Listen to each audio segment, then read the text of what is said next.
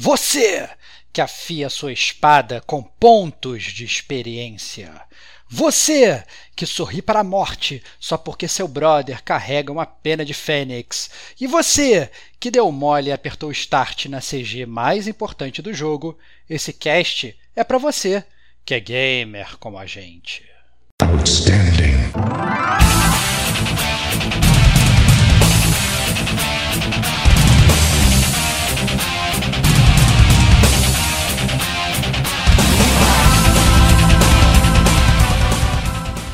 Rodrigo Estevão. Ele tá cinco levels acima de você, ele vai dar uma porrada e vai tomar toda a tua vida.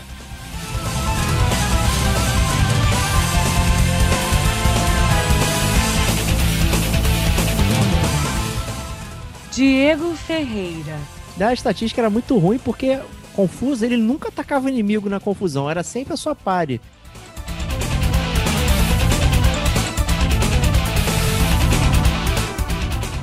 Este é o gamer como a gente.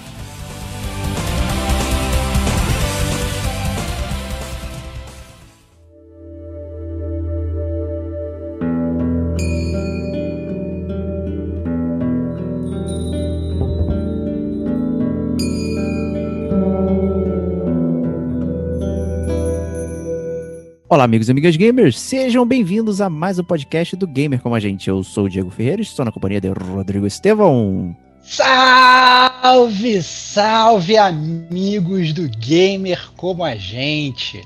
Mais uma semana, mais um podcast e finalmente chegou o podcast que eu vou poder falar da melhor banda de todos os tempos, cara. John Ringo, Paul e George, cara, o cast dos Beatles chegou, cara. Finalmente. É isso aí, cara. Caraca. Excelente, cara. JRTG, cara. Que palhaço, hein? Por essas Muito... pessoas não esperavam, hein? Muito bom, cara. Cast dos Beatles, cara. Cara, olha, sensacional, cara. Sensacional. ah, muito bom. Né, então também vamos falar também, além dos Beatles, vamos falar um pouquinho de RPG japoneses aí.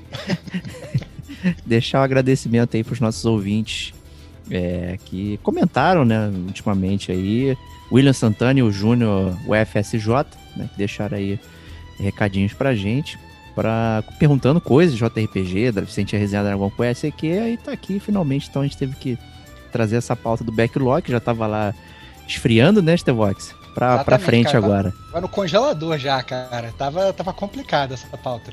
Essa pauta aí ela ia cair da validade mesmo estando no freezer. Eu também desde o início do Gamer Como a Gente pra gente fazer, né, cara? Pois é, então chegou a hora aí. É, a ideia aqui é fazer tal qual as nossas resenhas de jogos, fazermos uma resenha do estilo JRPG, né? Então a gente vai organizar da mesma forma os blocos e tudo mais para manter uma linha de raciocínio coesa aqui com tudo isso. Então o primeiro bloco é o famoso bloco da introdução. E aí, Stevox, o que é RPG? Né? Todos cara, os jogos são RPGs? É? Fala aí cara, pra gente. Eu acho que todos os jogos são RPGs, cara. É isso que eu ia falar, cara. Porque a definição de RPG é muito ridícula, né, cara? São, são aqueles jogos em que os jogadores eles assumem os papéis de personagens em um cenário fictício. Né, cara? Então, assim, desculpa, se eu parar pra pensar por essa mínima análise, praticamente todo jogo é um jogo de RPG, né? Mas eu acho que assim, os jogos de RPG eles têm é, é, uma ca característica assim, fundamental deles, né? É, eu acho que são jogos que eles são muito focados na história e na construção dos personagens, como é um jogo de RPG tradicional de, de tabuleiro, né? Então, se você for olhar é, para qualquer jogo de RPG, quando um jogo se autodenomina de RPG, geralmente ele foca nessas, né, nessas duas coisas, né? Então é uhum. é mais ou menos por aí. É, e é bom, legal, legal, né? A gente sempre fica brincando bastante com isso, né? De. Né, ah, qualquer jogo RPG, então se você controlar alguém, né, já era a parada. Então o JRPG é você controlar alguém no Japão, é isso, né? É. Cara, é, o, o JRPG, a, a, definição de JRPG é uma definição, uma definição complicada, cara. Porque assim, é, é, eu inclusive fui olhar na Wikipedia para ver como é que eles definiam. Fonte de todo o conhecimento da humanidade. É, exatamente, cara. Essa Wikipedia, está na Wikipedia é verdade, né? E eles definem o, o RPG de duas formas muito curiosas. Gente.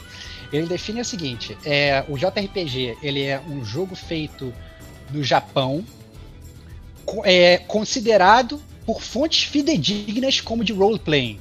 Olha que parada O que, bizarra. que é fontes fidedignas? hein? Não sei, cara. Não sei, não sei. É a Wikipedia que fala, cara. Então, na verdade, você pega. São, são fontes fidedignas. Se as fontes fidedignas elas falarem lá que, os- que aquilo é um jogo de RPG, e aquele RPG ele foi feito no Japão, ele é um JRPG.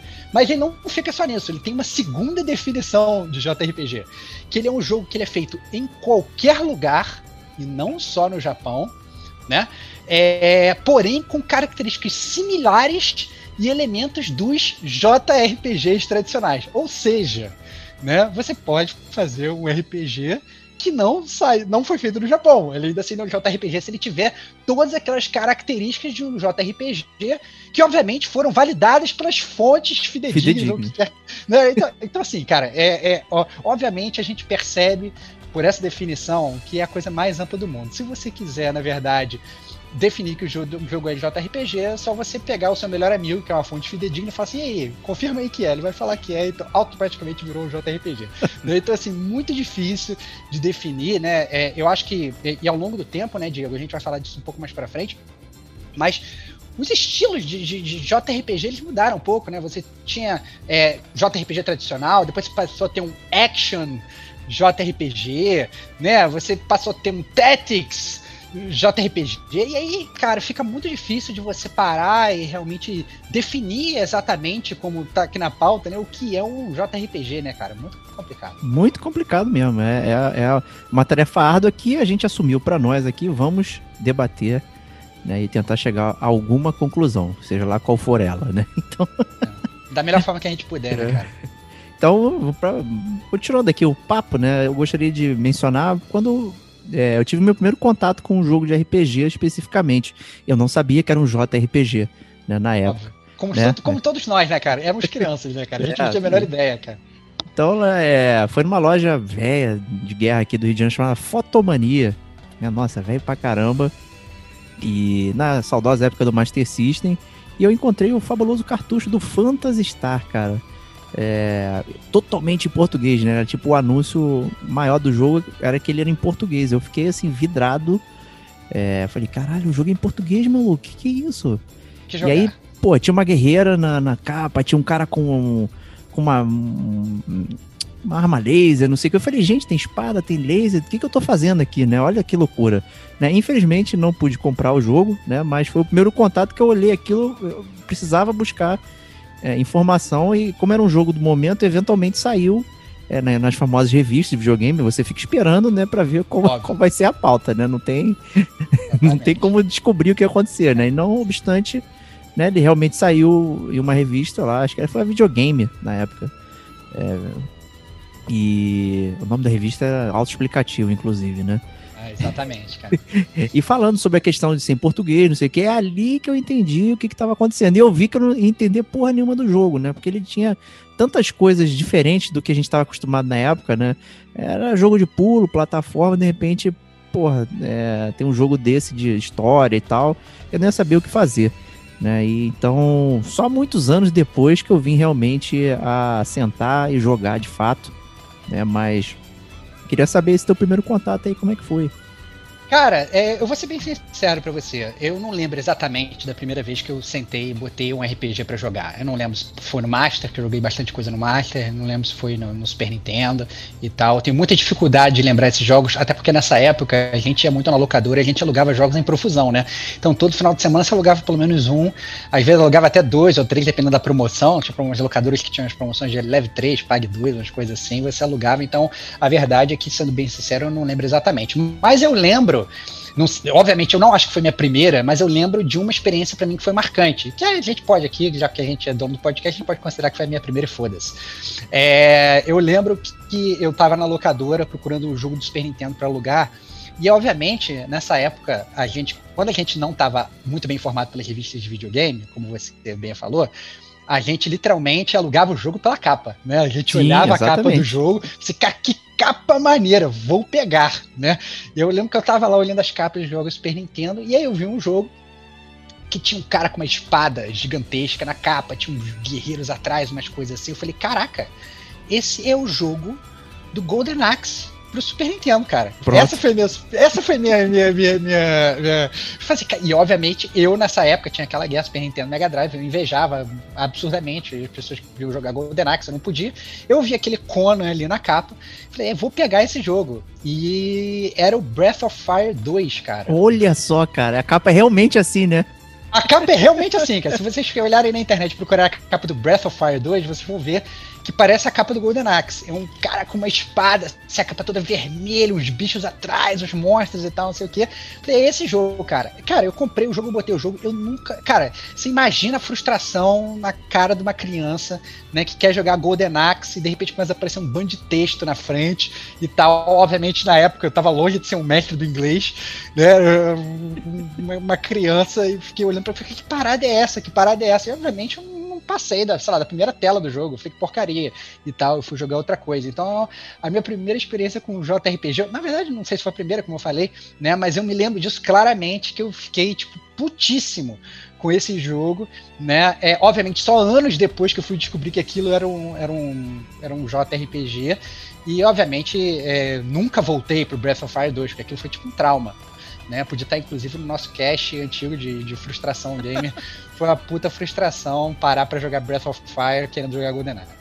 Ah, ó, tem no Nintendo Switch lá, cara. No Switch aí. Online. É, é, eu não Nintendo. sei, Pode não, jogar. não sei se eu tenho coragem, cara. Não sei se eu tenho coragem. Eu ia ficar putíssimo, cara. Eu não sei. É, é, A é, capa eu- é exatamente essa, do, do Bárbaro Gigante. É, cara, a capa é, um- ver, é cara. é um jogo do Conan, cara. É um jogo do Conan. Eu peguei e entrei e falei, cara, e na época o Golden Axe estava em voga, né? Eu falei, não, É, aí, eu acho cara. que tem, fazia muito essa associação. Quando chegava as capas no ocidente, é, eles modificavam de tal forma que descaracterizava o jogo.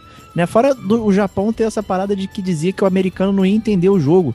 né? Então vários jogos vinham capados, vinham alterados, vinham com texto reduzido, né? Até porque a tela não cabiam todos os caracteres, né? Então você tinha lá um caractere japonês que significava a lua, não sei aonde, no céu, bababá. Aí tinha que escrever aquilo em inglês, não dava. Né? Óbvio, o cara botava um, um, um, um katakana lá, um, um desenho, né? Uma escrita né, de caracteres ali que, que significava uma coisa. Só que você, para traduzir aquilo, não cabia no texto, né? Então, é, muitas, muitas coisas se perdiam realmente, lost in translation, né? Se perdiam na tradução. É bem, bem complicado, né? Isso que você mencionou, eu tive essa experiência com Secret of Mana, que foi realmente o primeiro RPG que eu peguei e joguei. Eu lembro de ter alugado ele. É, a capa era super simples, eu só aluguei porque era literalmente a última fita da locadora. Não tinha mais nenhuma no fim de semana. Fui muito otário, fui alugar sábado à tarde, né? Então, Todas as crianças já tinham passado lá e já tinham pego tudo, cara. só Essa é a tinha essa, né? E, obviamente, tinha um save de alguém que já tava lá na frente. Eu fiz o favor de apagar, né? E continuar e criar minha Sacanear a jogatina. pessoa. Eu não entendia, eu não sabia o que eu tava fazendo. Bacana. Né? É, é- essa parada, eu acho que é um- é um estilo relativamente denso pra você entrar, né? É, ele não é pick and play, tipo, ah, pega um jogo do Mario, pum, primeira Difícil. tela você já entende o que tem que fazer. Nesses jogos você não entende. É muito Ainda complicado. que- Ainda que, na verdade, nessa época, os jogos de JRPG, eles tinham um estilo que talvez fosse até mais simples, porque não era tipo batalha de turno, né? sabe? É, A batalha de turno veio, foi- veio um pouquinho depois, né? A gente vai até falar sobre isso, mas é, é, é, nesse início, você pega esses jogos assim, era mais um vai andando e vai batendo, mas tinha, era muito carregado com história, né, cara? A gente não tava acostumado com isso. Sim, Né? Era- a gente tava, tava acostumado com abrir o jogo Rise from Your Grave. acabou essa é Aí, a sei lá, história. parecia, acabava a história, parecia um monstro, vambora, é isso aí. Assim, não, Vambora, tinha muita história. Ô, Bim e Jimmy estão aqui tomando um café e agora vão dar porrada nas pessoas na rua. Isso aí, é isso aí, acabou a história. é. Então, assim, não tinha muito isso. Aí vinha, na verdade, toda essa proposta de história que até para as crianças, na época, você, cara, desculpa, não quero ler história, quero jogar videogame, né? Uma coisa que é- é- era até assim, uma coisa muito antagônica para a época, né? Se você for olhar, sei lá, por exemplo, um Atari da vida, a gente tinha o que? Eram jogos que era só gameplay. Você entrava River Raid, é isso aí, vou controlar o aviãozinho, vou controlar a navezinha no Space Invaders, sabe? Eu Vou, vou, vou escalar o prédio com Homem-Aranha. A história, ela meio que não existiu. A história você criava da sua própria cabeça. Aí quando vê o jogo fala assim, "Ah, agora eu vou te dar uma história para você ler, Não, né, cara? que isso isso. Era, cara, desculpa, isso era, isso era muito distante do que a gente estava acostumado, e falas e não sei o que. Era muito tenso, né? Muito complicado. Eu. E do- depois de um tempo, ele realmente se tornou meu. é, meu estilo favorito de jogo. Né? Eu acho que depois do Final Fantasy VII, que a gente já comentou inúmeras vezes aqui, né, a origem da nossa amizade, quanto que o jogo significa, ouçam lá o podcast 001 e o 100, né? pra saber tudo isso aí. E de repente eu me vi, eu só jogava isso. Eu, não, eu, parei de jogar qualquer outra parada, eu só jogava JRPG. Todos os meus jogos eram isso. Eu peguei cada porcaria que também que não tava no gibi, né? Mas é, virou meu estilo preferido até, sei lá, metade do PlayStation 2 ali. Era 90% dos meus jogos eram JRPGs, assim, eu fiquei perdi muita coisa, que depois eu tive que voltar e, e rejogar e tal, enfim. É, mas era só JRPG. É, e é um, um, estilo que, que ele fica massacrado, assim, por conta da variedade, né? As coisas são muito parecidas. A gente vai falar mais disso na frente, mas é, é um estilo que ainda curto. Não vou dizer que eu não curto, não. Eu implico o Stevox que ele gosta da memória do JRPG, mas Fala, não do JRPG. Falar. Vou falar isso mais pra frente. É, vai guardar? Então você, então tá cara. Vou guardar pro último bloco, cara. Justíssimo, justíssimo, justíssimo. É, você consegue lembrar quando você começou a curtir Cara, o, JRPG? Eu, eu não, obviamente a minha memória ela me falha, né? Porque eu era muito jovem, eu nem sei tipo, qual foi o primeiro JRPG que eu peguei falei, cara, essa parada é uma pepita, essa parada é maneira, tenho, tenho, tenho, tenho dificuldade. Mas é, claramente foi quando eu era um pouco mais velho, né? Principalmente por conta da dificuldade da língua. Né? Então eu diria quando eu estivesse passando ali, sei lá, dos 15, chegando aos 16 anos, que aí você já consegue ter já conseguia ter um domínio da, da, da língua com, com maior profusão, assim, né? Eu já entendia direito, já conseguia entrar direito nos jogos, aí ficou mais fácil, né? Porque antes eu podia até jogar, mas a verdade, por mais que às vezes até que eu gostasse do jogo, né? Eu, sei lá, ficava pulando texto, né? Então eu diria que ali entre os, sei lá, entre 14 e 16 anos, né? 14, 15, 16, que é quando, na verdade, eu comecei a melhorar os meus conhecimentos de inglês, aí eu comecei a poder aproveitar mais. Aí eu poderia dizer que eu estava curtindo, né? Porque antes eu podia falar que eu estava curtindo, mas na verdade eu não estava curtindo de verdade, eu podia não estar tá entendendo a história totalmente. Porra né? nenhuma, né? É, é, eu já pulava uma palavra, eu lembro que às vezes, é, logo no início, isso eu devia ser até mais jovem, eu lembro claramente de jogar com o dicionário do lado, que tinha algumas palavras que eu não que eu não dominava e tal. Isso até ajuda, né, cara? Você a construir vocabulário, né? Tem gente que fala, não, videogame não serve para nada, né? O JRPG, ele, ele claramente, pelo menos eu acho que a galera da nossa faixa etária, né, que meio que tava aprendendo inglês à medida que tava jogando, o, o JRPG ele ajuda a construir muito vocabulário, né? Ainda que a gente tivesse que lutar muitas vezes com a tradução horrível, né? Que ainda tinha essa, né? O é, jogo ele era feito em japonês, a, a, localização, obviamente, não existia, né? A localização para o inglês não existia, era um inglês, às vezes, macarrônico, e às vezes vinha coisa que não fazia sentido e você ficava quebrando a cabeça, cara, isso aqui não tá fazendo sentido, mas é porque não fazia mesmo, que a tradução era porca, entendeu? E aí você ficava, às vezes, quebrando a cabeça para entender o que estava acontecendo ali. Então, é, é, eu, eu, se eu falasse que, ah, não, eu com 10 anos eu tava me amarrando RPG, eu ia estar tá mentindo, porque eu podia estar é. tá gostando. Eu podia estar tá gostando do jogo ali, mas eu não estava entendendo porra nenhuma que estava se passando. É, é, requer duas maturidades, né? Tanto de a idade no sentido de você entender mecânicas, né, estatística e tudo mais, e também entender uma linguagem que não era nativa nossa na época, né? Eu lembro que quando eu tava jogando Final Fantasy VII, foi realmente o primeiro jogo que eu entendi também, com muito texto e tal. É, e já era difícil de entender o Barrett, por exemplo, porque ele ainda tinha gíria, né? Então era mal. Era gíria. Gíria em inglês, gíria é, inglês. Cara, é, ele tinha reduções, umas paradas assim, era gíria em inglês é, localizada do japonês. Então, assim, porra, quanta coisa se perdeu ali naquela brincadeira.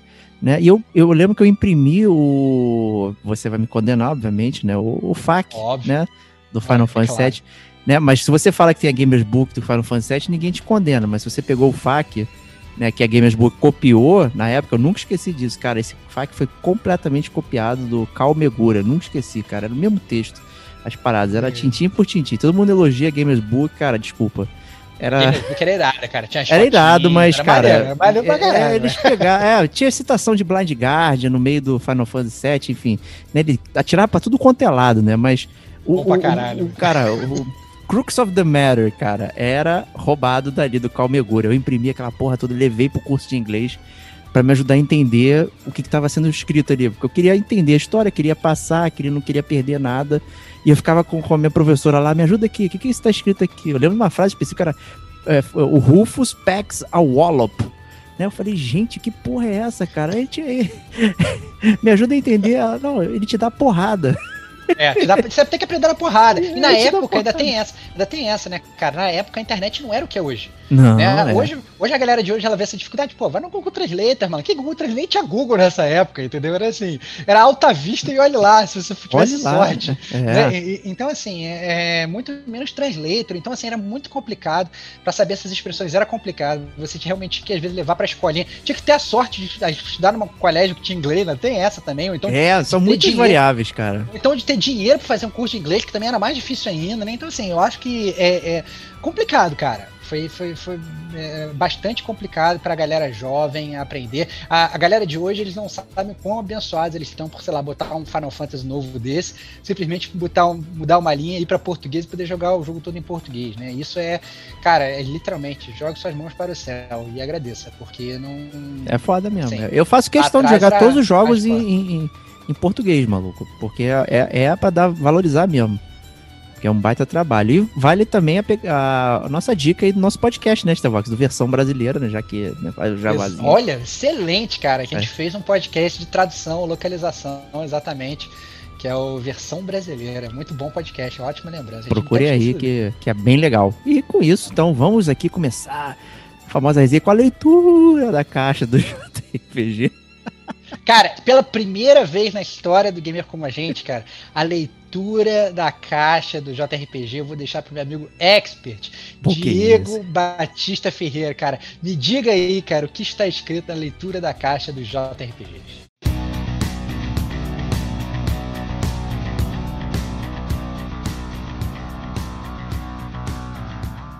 Vamos lá, então, né? O JRPG, ele começou ali, né? no- por incrível que pareça, no Atari, né? Olha aí.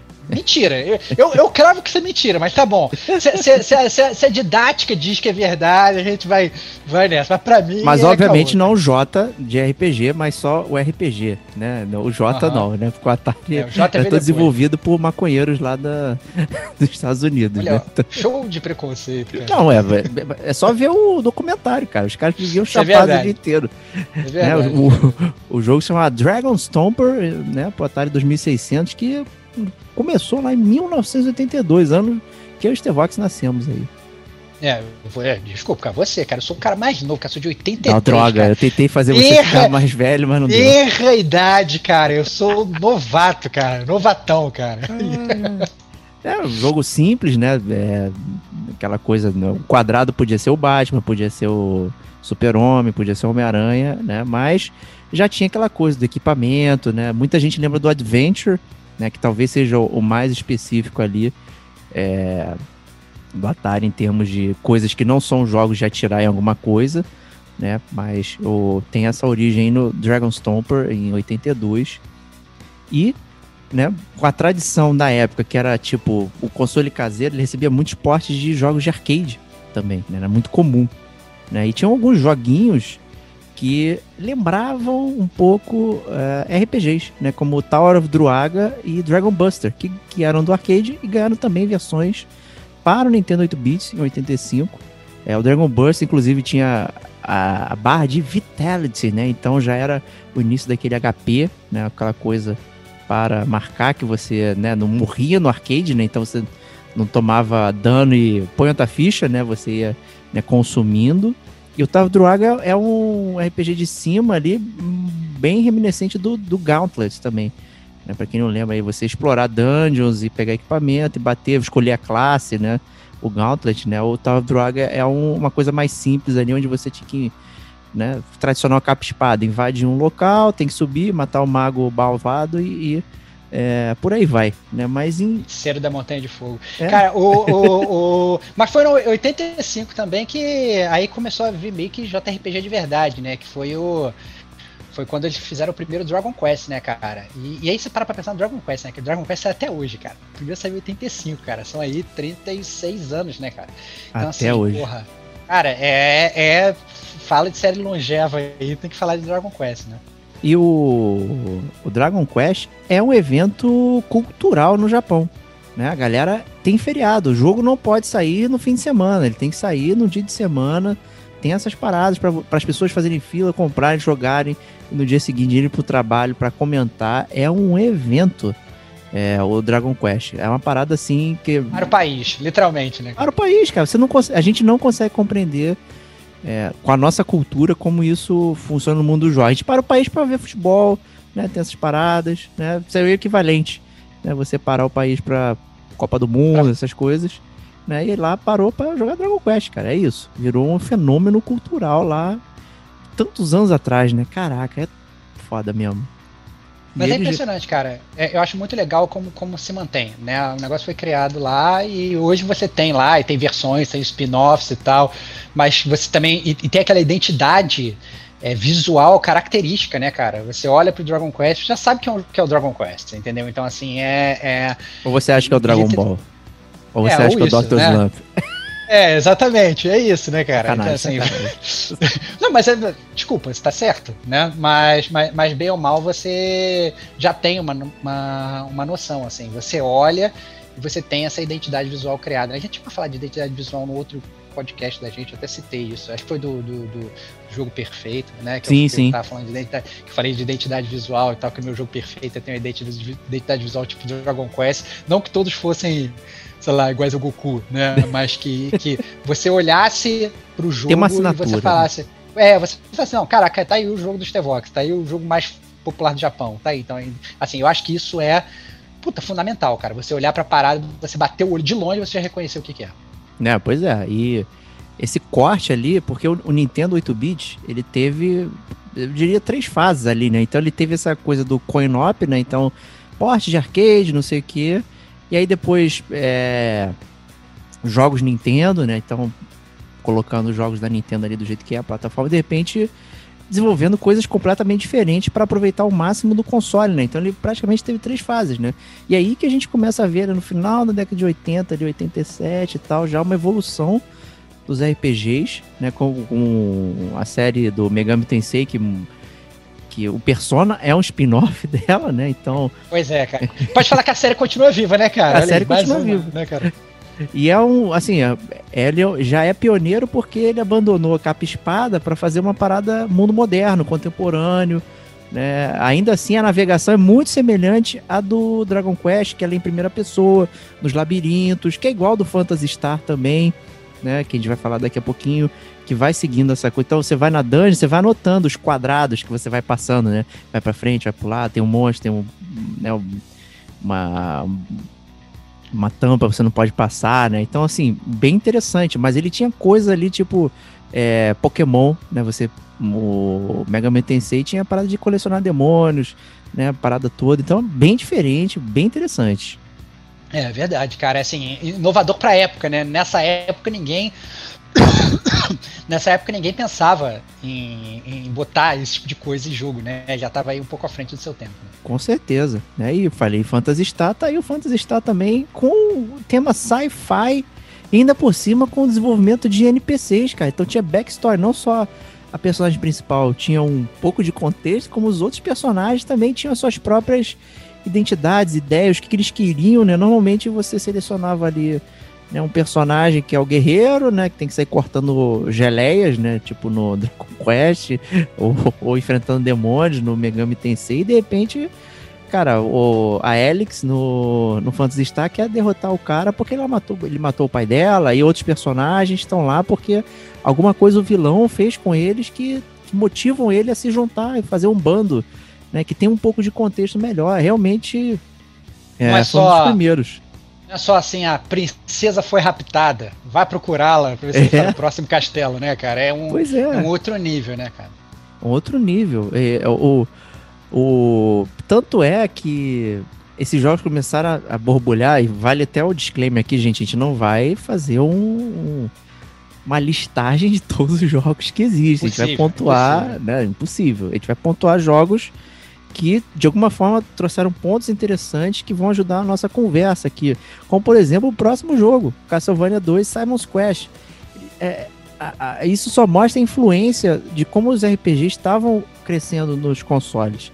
Porque o Castlevania original era um jogo de, de, de ação normal, né? De plataforma que era revoltante. Né? Você ia pular, batia no inimigo, caía no negócio, então tentativa e erro uma série de coisas que não condiziam com, com a sequência, que era completamente adventure. tenho certeza que, que teve galera pegando Castlevania 2 Simon's Quest e teve talvez uma frustraçãozinha que tava esperando Muito. que, sei lá, que fosse igual ao primeiro e achou um É. jogo completamente diferente, né, cara?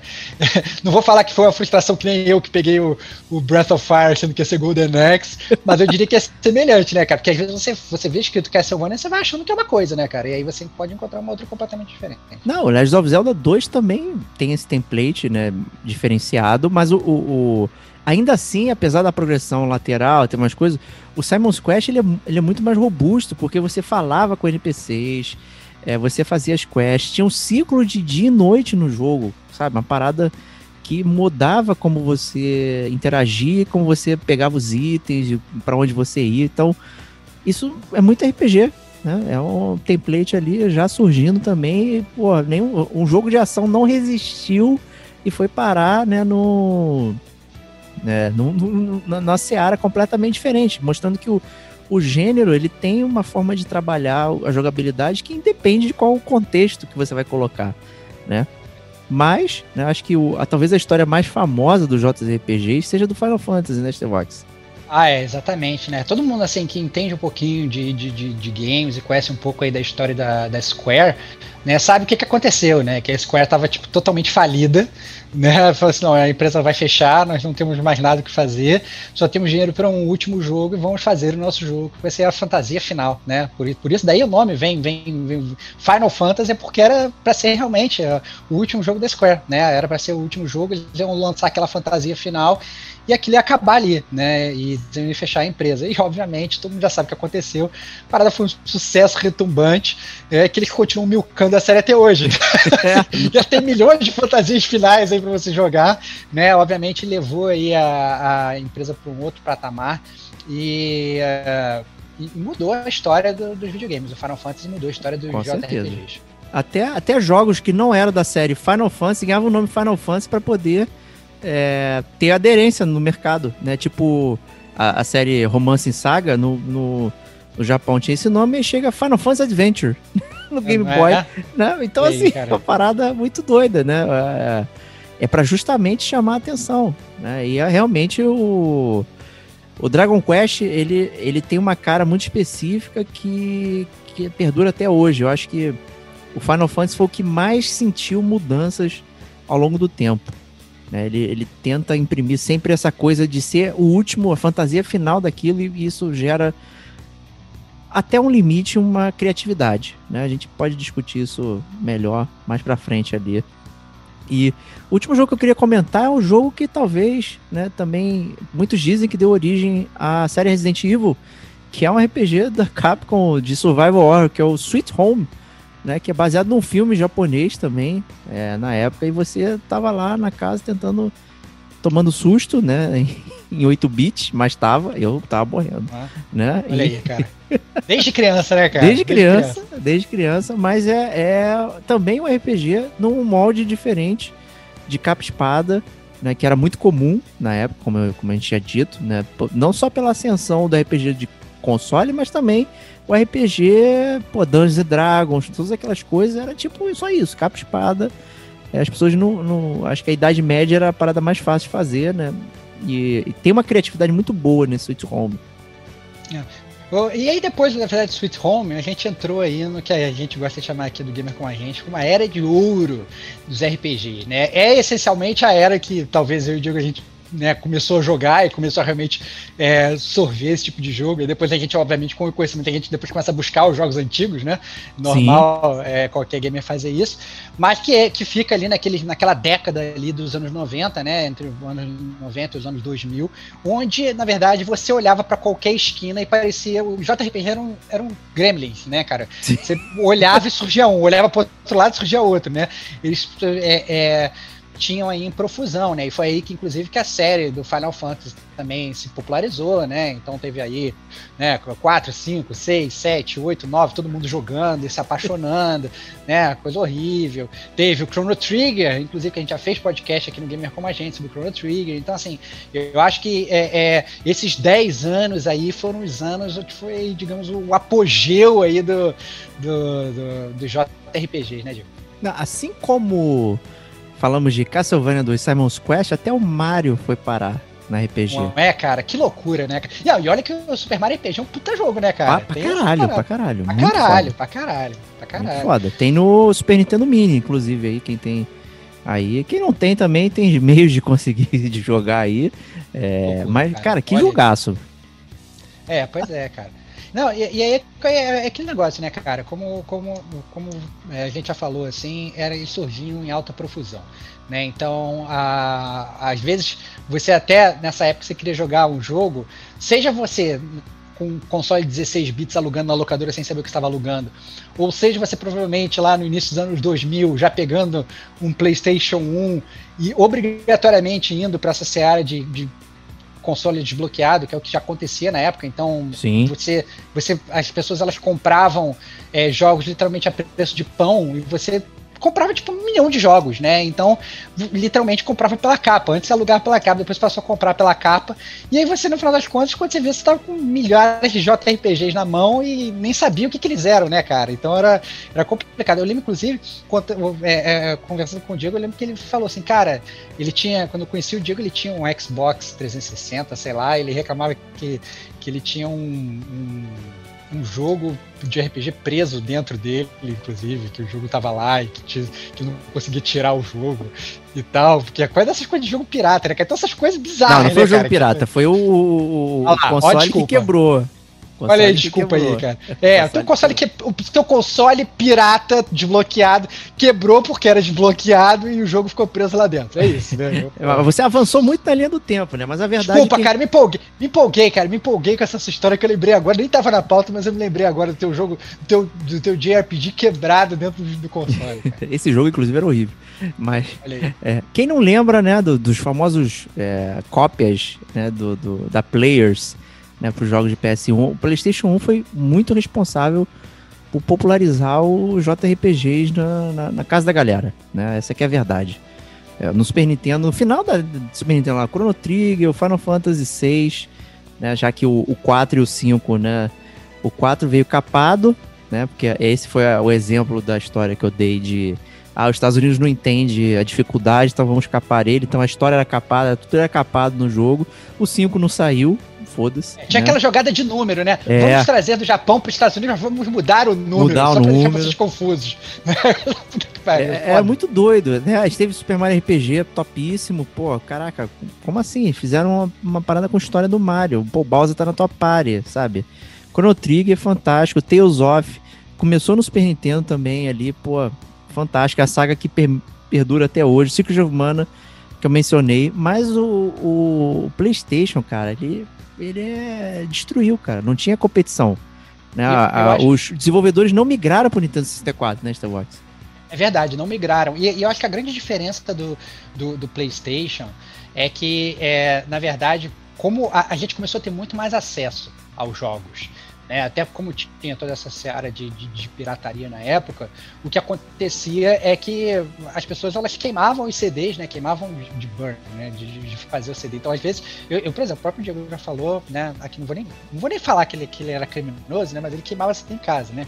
Então, assim, Não, eu vejo- vendia, não vendia. eu não vende, mas eu vejo claramente o Diego entrando nesses torrents, sei lá, escusos, napsters japoneses, baixando jogos totalmente japoneses, jogando sem entender absolutamente nada, né, cara? Então, assim, eu acho que, que nessa época, é, realmente, o acesso ficou ainda mais fácil. Eu acho que é- é- é, os jogos, eles, quando a gente ia olhar, na, na verdade, na, na, na geração dos 16 bits, a gente tinha um, um problema né, que hoje inclusive ocorre, né, tem muitos jogos que são lançados no Oriente, mas eles não vêm para o Ocidente, né, mas isso no 16 bits era, era muito comum, tinha milhares de jogos de, de J games, né, que eram lançados lá no, Japão, e eles não vinham para o Ocidente, mas esses jogos na época do PlayStation, eles passaram a vir muito mais, né, Diego? Sim. Então assim, passaram a ser muito mais traduzidos, então sei lá, se tivesse existido um Tales of da vida é, no, no 8 bits, né? Ele provavelmente não seria traduzido, as pessoas iam falar, não, sabe, o Ocidente nunca vai entender esse jogo, né? Mas na época do, do, do- do PlayStation, tudo era meio que traduzido e tudo vinha. Então a, a, galera do Ocidente passou a ter acesso a essa gama de jogos que a gente não estava acostumado a ter, né? É, exatamente. É, eu acho que acesso o é, é a palavra-chave, né, para a gente poder conhecer mais jogos, mais coisas é, a gente ficava à mercê de uma curadoria específica, né? Que era o que a revista fazia na época. Então, se a revista dizia que aquilo era bom, você pff, corria atrás. E né, você confiava no gosto dos outros. Né? Você não tinha como conhecer. A locadora, sabe-se lá como aquele pessoal conseguia aqueles cartuchos, trazia do Paraguai, fazia lá mutreta, né? Todo aquele esquema até chegar, pô, era, era, era difícil demais. Né? E de repente você tem uma gama. É, cara, acesso é a palavra-chave. A gente pode condenar a pirataria? Pode no sentido de que, porra, você é um cara sozinho, fez um jogo e, porra, não consegue vender. Aí vai o filho da puta lá, porra, vez te dar um, real pelo esse jogo que é maneiro. Ele vai lá e rouba, é vacilo pra caralho, mano. É tipo o bandido que rouba a marmita do, do trabalhador que tá na rua. É sacanagem isso, né? Então, é, ao mesmo tempo que a gente não tem. Pô, acabei falando de outro assunto, né? Mas foda-se. Né? Não tem problema é, nenhum. Tá, tá, que é tá você guardar os jogos. Foi, né? É, guardar os jogos. Como você.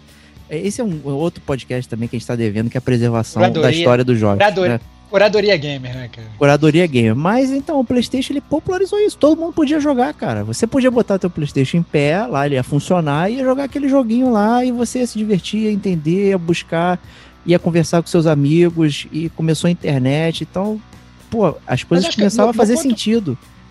O ponto, na verdade, é, é até além disso, né? Nem, nem no que tange a pirataria, né? Os jogos eles passaram a ser mais traduzidos para inglês, né? Nessa época também não tinha tradução para português, galera. Então a galera que mais jovem ainda, que tiver jogado PlayStation, você acha, ah, porra, você jogava? Não, essa época que o Diego tá falando. Ele, ele foi jogar o Final Fantasy VII lá, tava batendo boca com, com o Barrett falando, falando o, inglês dele com gíria.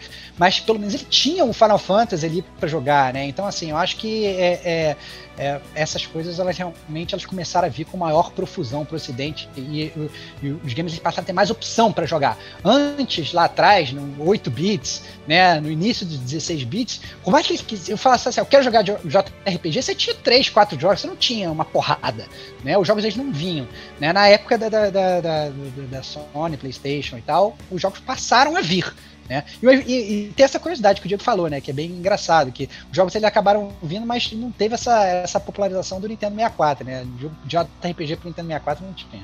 Não, eu, o, a questão do 3D, esse momento da, da, foi um momento divisor de águas ali, né? Tipo, vamos, como, como que a gente vai fazer 3D?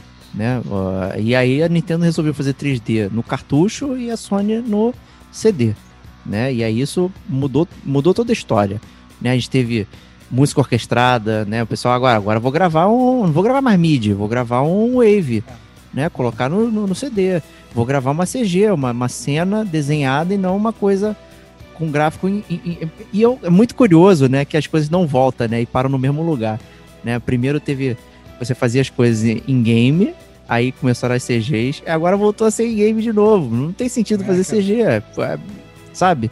Né? E. Mas enfim. E até o Final Fantasy VII teve toda aquela lenda, ah, vai pro, pro 64, né? Não rolou, vai sair no, no Playstation com 30 mil CDs, como é que a gente gerencia isso, né? É muito complicado. E aí, na verdade, depois dessa era de ouro, a gente entrou numa parte que né, tudo que sobe tem que descer, né, Diego? Essa é a grande, grande máxima. É, o, né? antes de fazer a descida, eu acho que você mandou bem, que eu, eu tava fazendo um gancho aqui pro primeiro RPG, um dos primeiros, que é o Kingsfield, né? Que ele foi realmente no ambiente 3D, é da From Software aí, que todo mundo conhece pela série Souls-like, Soulsborne, Souls blá blá blá né? E o Kingsfield é esse jogo denso, impossível de jogar. Eu já vi gameplay dele, caraca. Mas é uma tentativa de fazer um RPG no ambiente 3D, praticamente o primeiro. E o Kingsfield era em primeira pessoa, né? Então era totalmente é, estranho, né? Aos olhos na época, né? E talvez por isso que não tenha feito tanto sucesso, porque o 3D em si na época não era muito bom, né? Mas, como você falou, as coisas começaram a decair, né? Ainda assim, coisas interessantes surgiram. Eu lembro que eu fiquei com muita vontade de comprar um Dreamcast por causa do Phantasy Star Online, cara. Eu realmente fiquei pilhadaço. Eu vi a Olha matéria. E olha que o online nessa, daquela época era um online macarrônico também, né, cara? Era online era... macarrônico, cara. É, cara. E as é pessoas complicado. jogavam. Cara, o Phantasy Star Online, para mim, foi o, o, jogo que, que mostrou que dá pra fazer MMORPG no console. Né? O pessoal fala, ah, Final, Final Fantasy XI, Final Fantasy XIV, blá blá blá, todos esses jogos. Black Desert, não sei o que. Cara, Phantasy Star Online era animal. Animal. É. Não, e o que foi engraçado também dessa época da decadência, né? Que a gente fala que a decadência do JRPG, ela acabou que ela foi muito acompanhada por um crescimento dos WRPGs, né? Que o pessoal gosta de chamar de Western RPGs, que é literalmente o RPG feito pelo Ocidente, né, cara? Então você pegava aí é, é, vários jogos, né, que, que antes às vezes eram até exclusivos para PCs, né? É, e eles começam a surgir em console também, e aí vão popularizando toda essa gama de WRPGs que são que a gente não vai entrar obviamente no fundo aqui, porque aqui não é não é não é cast de WRPG, assim, cast dos Beatles, né? JRPG, mas mas é, é assim, Fallouts e Oblivions e essas coisas assim, eles começam a surgir e aí começa inclusive a, a eclipsar esses jogos é, de JRPGs que estavam trazendo. Pra que, que você vai trazer tanto jogo agora? Pra que você vai fazer tanto JRPG se você pode fazer esse RPG aqui? Né? Você pode fazer esse, esse, esse RPG ocidental. Vai ser muito melhor, inclusive, pra galera do Ocidente. Não vai ter, não vai ter que ter é, adaptação cultural, né? Isso tudo ajudou bastante aí nesse declínio dos JRPGs, né, Bate? Né, pois é, cara. Eu, você mencionou muito bem o Oblivion, né? É, eu mesmo voei para ter o Xbox 360 quando o Oblivion, quando as promessas que o Oblivion fazia, e realmente, para mim, o Oblivion é melhor que o Skyrim. Tá? Eu acho ele bem mais interessante em, múltiplos pontos ali. E eu saí correndo para isso. E não foi, cara, todo mundo saiu correndo para pegar o Oblivion. E aí, esse era o template dos jogos de computador, os CRPGs, os, o, que também estavam no, no Western RPGs aí também é, que começaram a popular no, nos consoles. De, alguma, de um momento para outro, os consoles se tornaram tão poderosos a ponto de traduzir essa experiência que era do computador para o console. E aí multiplicou, né? Começou a aparecer uma porrada de coisa ali, como você falou, Fallout, né? Pô, jogos da BioWare e por assim vai. É, modificando a estrutura. É, ainda assim, houve tentativas, né? O, até o Wii o Xbox 360 receberam JRPGs exclusivos, né? Inclusive é? o Wii teve o, acho que é Rainfall Operation, era um negócio desse que era para trazer para os Estados Unidos os jogos específicos, como Xenoblade, Last Story e o outro era um de torre, que eu não lembro, mas ele não era muito bom não, ainda bem que, que realmente Ainda bem que não você não lembra. Tá explicado é. por que você não lembra, né, cara? o, é Xeno, o, o, Xenoblade eu tinha, é, o Last Story eu lembro que viu na loja lá que tinha no Rio Sul. Cara, era na época era 360 reais o pack especial, cheio de sacanagem. Hoje você compra um jogo digital por 350, não tem nada, né? Pra você Cara, ver o, como o dinheiro perde valor. É, o Xenoblade é uma, é uma mácula gamer que eu tenho, cara. O Xenoblade é um jogo que eu sempre quis jogar e nunca joguei. O tempo foi passando, passando, passando. Depois o jogo vai ficando velho, vai ficando meio blocudo, vai ficando não sei o que. Você fala, mas ah, não vou jogar pra, essa parada. Tem remake pra. É, eu sei, eu, eu sei. É, eu sei, eu sei. Mas aí tu conhece o Starvox, né? O Starvox vai enrolando, Sim. né?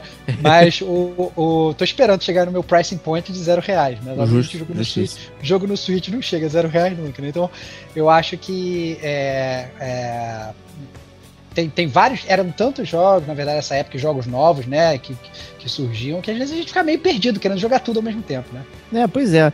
O, até continuando aqui, pô, era até estranho. O Xbox era uma máquina focada em jogo de tiro, era muito reconhecido por isso. Mal vendia no Japão, mas eles fizeram uma estratégia de tentar vender lá com JRPGs. Então tinha o Blue Dragon, pô, que também tinha desenhos de Akira Toriyama. É? E música de Young Gillan do Deep Purple, cara. Olha aí, cara. cara. Era muito sensacional, foda. cara. Sensacional. Era sensacional. Esse jogo era fantástico. Joguei muito, cara. Joguei muito. Era muito divertido. Lost Odyssey é uma pérola da Mistwalker também, é, do Sakaguchi. Puta, baita jogo do caceta. Pouquíssima gente jogou porque ficou preso, né, no exclusivaço do Xbox 360. É, pô, quisera eu né, poder jogar de novo aqui. Tem até o Fantasian, que é um novo jogo deles aí que saiu pra Apple Arcade. Né, pra você ver o nichado aí. Last Remnant and Infinity and Discovery. Esses nomes são todos de, né? De não é? RPG japonês é. clássico. Exatamente, você sabe, né, cara? Você, você sabe. É tá, às vezes você não precisa nem ver nem a capa, né, cara? Você já sabe que essa, essa parada tá cara de RPG japonês, né? O Last Remnant, inclusive, saiu remake pra PS4 e, e afins não peguem. É muito ruim, cara. Não sei por que fizeram é, isso. né? Mas o. Em paralelo, tava rolando uma modificação nas coisas que a gente recebia de RPGs. Começou o Action RPGs, né? Que você mencionou mais cedo, né? Então jogos de ação misturado com RPG, né? Com status, que sempre me soou muito estranho, tipo, que, que vale mais, a minha habilidade ou o status que eu tenho de strength, né? Como é que funciona isso? Eu sempre achei muito confuso, né? O Kingdom Hearts talvez seja um, um destaque aí. Eu acho que você não jogou, né, o Kingdom Hearts do PS2. Eu joguei. Jogou, eu jogou? Joguei, joguei, eu achava, pô. por um motivo, eu não achava que você não jogou. Não, eu joguei, cara. Achei uma merda, mas joguei. Eu acho ao Ok. contrário de todo mundo da época, né? Que tu fala, ah, não, vai ser maravilhoso jogar com a personalidade Disney e tal. E a ideia era muito boa. Eu achei o gameplay uma bosta, entendeu? Assim, o, o gameplay não, não, não me caracteriza, não, não me pegou, assim, né? Mas eu acho que, que ó, ó, esse, esse é o ponto, né? Tem gente, inclusive, que fala, não, Kingdom Hearts é JRPG, né? Mesmo sendo um action JRPG. Porque, bem ou mal, você tem lá os personagens de Final Fantasy, tem toda aquela estética de, de, de- É, de exato. Square e o cacete A4. Então, o que que define, né? E você fica, cai de novo naquela linha tênue que a gente é, falou aí no primeiro, no primeiro, na abertura do podcast, né? no, primeiro, no primeiro bloco, é, do quão purista você é, né? Se você é muito purista, você vai falar que Kingdom Hearts não é JRPG. Se você é um cara mais ampassado, você fala, ah, é JRPG sim, foda-se. tem status, E- tem não sei o que, tá, tá É, valendo. o que, o que que define, o que que não define, né? Depois, mais, mais pro final do podcast, vou até trazer uma tabelinha maneira que eu descobri na internet de bobeira, Boa, boa, boa. pra, pra, pra dividir também lá no último bloco.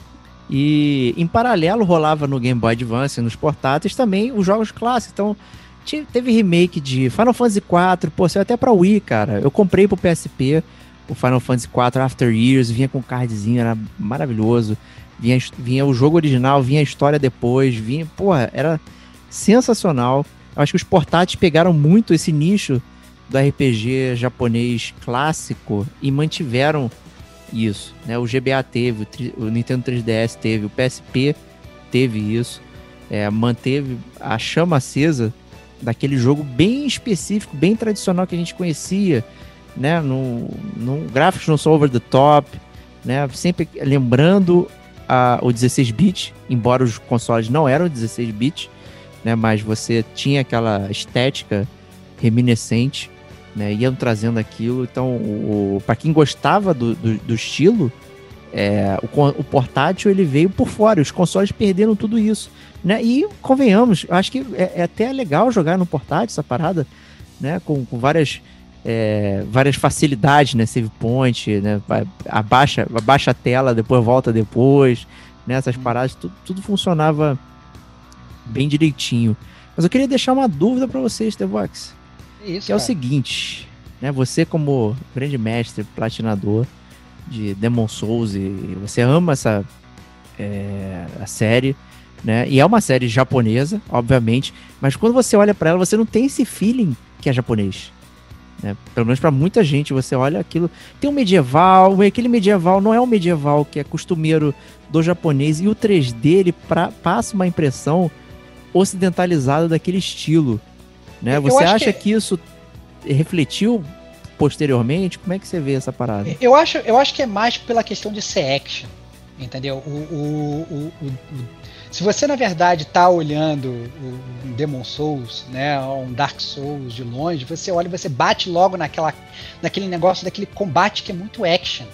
Né? É que você tem que se movimentar, que você tem que rolar, que você tem tem muito skill técnico para você de impressão de botões ali, entendeu? Que você acaba tendo que ter para você jogar, né? E a verdade é quando você traça um paralelo com, sei lá, os JRPGs tradicionais, né, digamos de, de, de batalha em turno, que seu único talento é apertar um botão só para descobrir se você vai atacar, se você vai soltar uma magia, se você vai usar um item, né? Em termos técnicos, né, ou digamos assim, de button mashing, é muito diferente, né, cara? Então, é, não é que na verdade é uma descaracterização do gênero, é uma coisa totalmente diferente. A gente não pode ficar assim, atrelado a, a- a essas coisas. Assim, o, o mundo vai mudando, as tecnologias vão mudando, né? E não quero nem queimar a pauta do último bloco, né? Mas, mas é, é por aí que eu vou que eu vou andando. Eu acho que as- as- as- a, a, a existência do Demon Souls e do Dark Souls é uma prova disso, né? As coisas elas vão, elas vão mudando e obviamente o, o- sabe, você pega uma From Software, ela saca que, cara, eu quero fazer um RPG, mas eu não quero fazer um RPG totalmente japonês. Mas o que, que eu posso pegar daqueles Western RPGs que pode ser maneiro? Que às vezes é, é aquele intercâmbio de ideias, né? Da mesma forma que na verdade o- a galera do Ocidente pega umas ideias do Oriente faz um Western RPGs, os japoneses eles veem o que estão fazendo aqui e levam pra lá e fazem uma parada que também acaba funcionando lá e funciona no mundo todo, porque o mundo é todo globalizado. Então, eu acho que é um intercâmbio de ideias que vai ocorrendo e aí o gênero ele começa a ficar cada vez mais difícil de ser definido, né? É verdade, né? E aí a gente chega, né, depois dessa declínio aí, é, meio que começam a aparecer novos jogos de novo, né? No, até porque tem um problema muito sério no Japão, que eu acho que é outro assunto, que a indústria indie no Japão, ela é muito é, fraca e baixa por conta de contexto cultural, né? É, você, ele, você tem que pertencer à empresa, você tem aquela coisa do trabalho empresarial de estar ali, você não praticamente não pode exercer o seu talento individual para fazer algo. É, é, muito, muito difícil, né? Então, porém, a indústria indie ela fomentou bastante essas coisas, mesmo sob tutelas é, de, de grandes desenvolvedores, tipo a Square, publicou jogos que eles eram feitos por times pequenos, com orçamento baixo. Ele claramente não é indie, mas é, trouxe é, jogos aí que que lembram um pouco a antiguidade, tipo Octopath Traveler, né, que você estava jogando, né, Stevox? Que tem essa estética que você olha, Mas... nunca poderia ter sido feito no Super Nintendo, né? Pela... É, exato. É, não, e é que a questão da música. É, assim, ele poderia ter feito, óbvio, tem a questão da música, tem várias outras coisas, mas você olha a estética, ela acaba sendo assim, vamos voltar às origens, né? É aquele como é que eu vou pegar e eu vou tocar o coração do Diego que se apaixonou por JRPGs lá atrás? ah, eu vou soltar o I Am Setsuna, que ele vai jogar não, e vai achar uma porcaria. Uma porcaria. então, assim, mas a ideia é essa, né? A ideia é como é que eu vou capturar aquele cara que às vezes ele pode até ter parado de jogar videogame, né? Digamos que o Diego hipotético, ele jogou JRPG, e aí quando teve o declínio dos JRPGs, aquilo sumiu, ele falou, ele parou, ele falou, foda-se, não quero mais esse negócio. Como é que eu vou resgatar esse cara? Aí o cara pega, ele solta um, um JRPG, entendeu? Para novo, novo com cara de velho para você jogar. Ou então ele pega, sei lá, o Monster Hunter, que você só jogava no seu portátil, e fala, vou botar no console, porque eu vou trair o Diego pro console. E ele coloca para um sucesso, entendeu? E aí, a, a, a, mais uma vez, a indústria ela começa a se moldar e começa a pensar como é que eu vou fazer essa onda crescer de novo, né? Então, eu comecei de baixo, eu tive minha era de ouro, depois eu tive meu declínio, agora eu tenho que subir de novo. O que, que eu tenho que fazer para capturar essa audiência? É isso que a gente está vivendo hoje, né? Não, e pois é, e você tem N exemplos, você tem Persona, né? A série Megami Tensei, como a gente falou, lá de trás, mas o Persona ele virou, digamos, o carro-chefe da série, né? É, é, o que as pessoas mais lembram, né? E ele, né, como a gente já fez na resenha, inclusive, é quase um dating sim, né? Tipo, pô, é. tu bate aquele papo, arruma uma namorada, luta com monstro, né? Porra, tem tanta coisa ali que, que não tem nada a ver com os RPGs de outrora em termos de contexto, mas de mecânica, né? Ainda tem aquela lembrança, né? Pô, tem o Nier Automata, pô, que é uma... Em tudo é RPG clássico, mas, é, né, mas ele, ele de luta, né? Então de action, né? É, ele, é, exatamente. Ele não consegue fi, ficar na mesma coisa. Assim, eu acho que o, o Nier Automata ele poderia ser, ter, ter sido, por exemplo, um, um jogo de turno, mas eu quero falar assim, não, o jogo de turno não vai clicar muito bem com essa galera mais nova. Vou pegar, botar um action aqui. E você vê que o jogo ele tem tudo aquele. Ele, o Neo é muito engraçado porque ele tem eh, toda essa questão de que a gente estava acostumado de atributo, HP, MP e tal, não tem nada disso. Mas ele tem um, um, uma identidade visual que às vezes você olha e fala assim, cara, essa parada é um JRPG. Mas Sim. você vai jogar, não é um jogo de JRPG. Entendeu? Então, eh, olha como é que é engraçado isso, né? Às vezes a identidade visual se mantém, mas o jogo o jogo ele é totalmente diferente, né? Então, muito curioso para a gente ver como é que a indústria está tomando esse caminho aí, é, como é que a gente está nessa, nessa, nessa, nessa seara de jogos hoje. É, para mim, acho que o maior expoente curioso é o Yakuza, Like a Dragon. Né? A série Yakuza, muito proficiente, né? Eu diria que ele é, é um filho do Shenmue, né? De você andar pela cidade, bater aquele papo, jogar um, um arcade, dar soco em otário na rua e tal porra, a série Yakuza é gigantesca. E de repente ele falou: agora você não vai dar mais soco em ninguém, você vai jogar em turno. É. né? E, e, isso tem a ver com a história, isso que é interessante. Né? Eu não vou spoiler o Yakuza Like a Dragon, mas o motivo do Yakuza Like a Dragon sem turno é da história. Então é, porra, eles conseguiram uma parada maneira. Então o turno ele não se tornou uma parada chata. Ele se tornou algo que, que faz sentido com a história que eles querem contar. Né? Fora outros jogos, né, Starbox, que a gente já mencionou aqui, que não são JRPGs, com certeza. Mas o South Park, Costume Quest, são todos jogos Cara, inspirados no JRPG. Pensar, É, se for pensar na definição de, de JRPG, South Park é um JRPG em tudo. Ele só não tem a identidade visual. Mas ele tem combate em turno, ele tem estatística, ele tem turno, ele tem é, um mapa do mundo que você seguir ali e você vai andando, ele tem side quest, ele tem todas as características que o JRPG tem, né? Ele é um JRPG que não é feito no Japão. É, né? é. é aquele negócio que eu falei, né? Se, se, se o jogo ele é feito, na definição da Wikipedia, não é nem o que está definido. Se o jogo ele tem todas as qualidade de JRPG, mesmo não sendo feito no Japão, por que não considerar um JRPG também? Né? Então, cara, é, é muito curioso para ver como é que a indústria está seguindo esse, esse caminho. É, e esse é um ótimo gancho para o próximo bloco, que é o bloco da jogabilidade, né? Olha aí. Vamos falar um pouquinho bom. então de mecânicas e clichês do JRPG. O que, que você pode começar dizendo pra gente, T-Vox?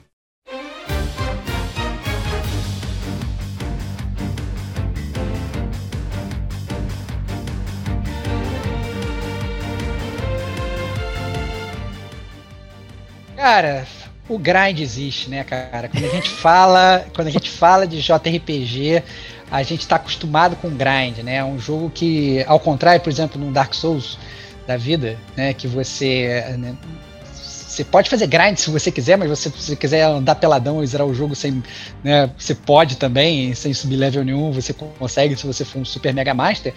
Né, no, no JRPG tradicional, né, que a gente está querendo se atendo aqui nesse bloco, né, de mecânicas e clichês do JRPG tradicionais, você tem o grind, né? Você tem que é, é, para passar dos inimigos, você obrigatoriamente tem que subir o seu level, porque não adianta.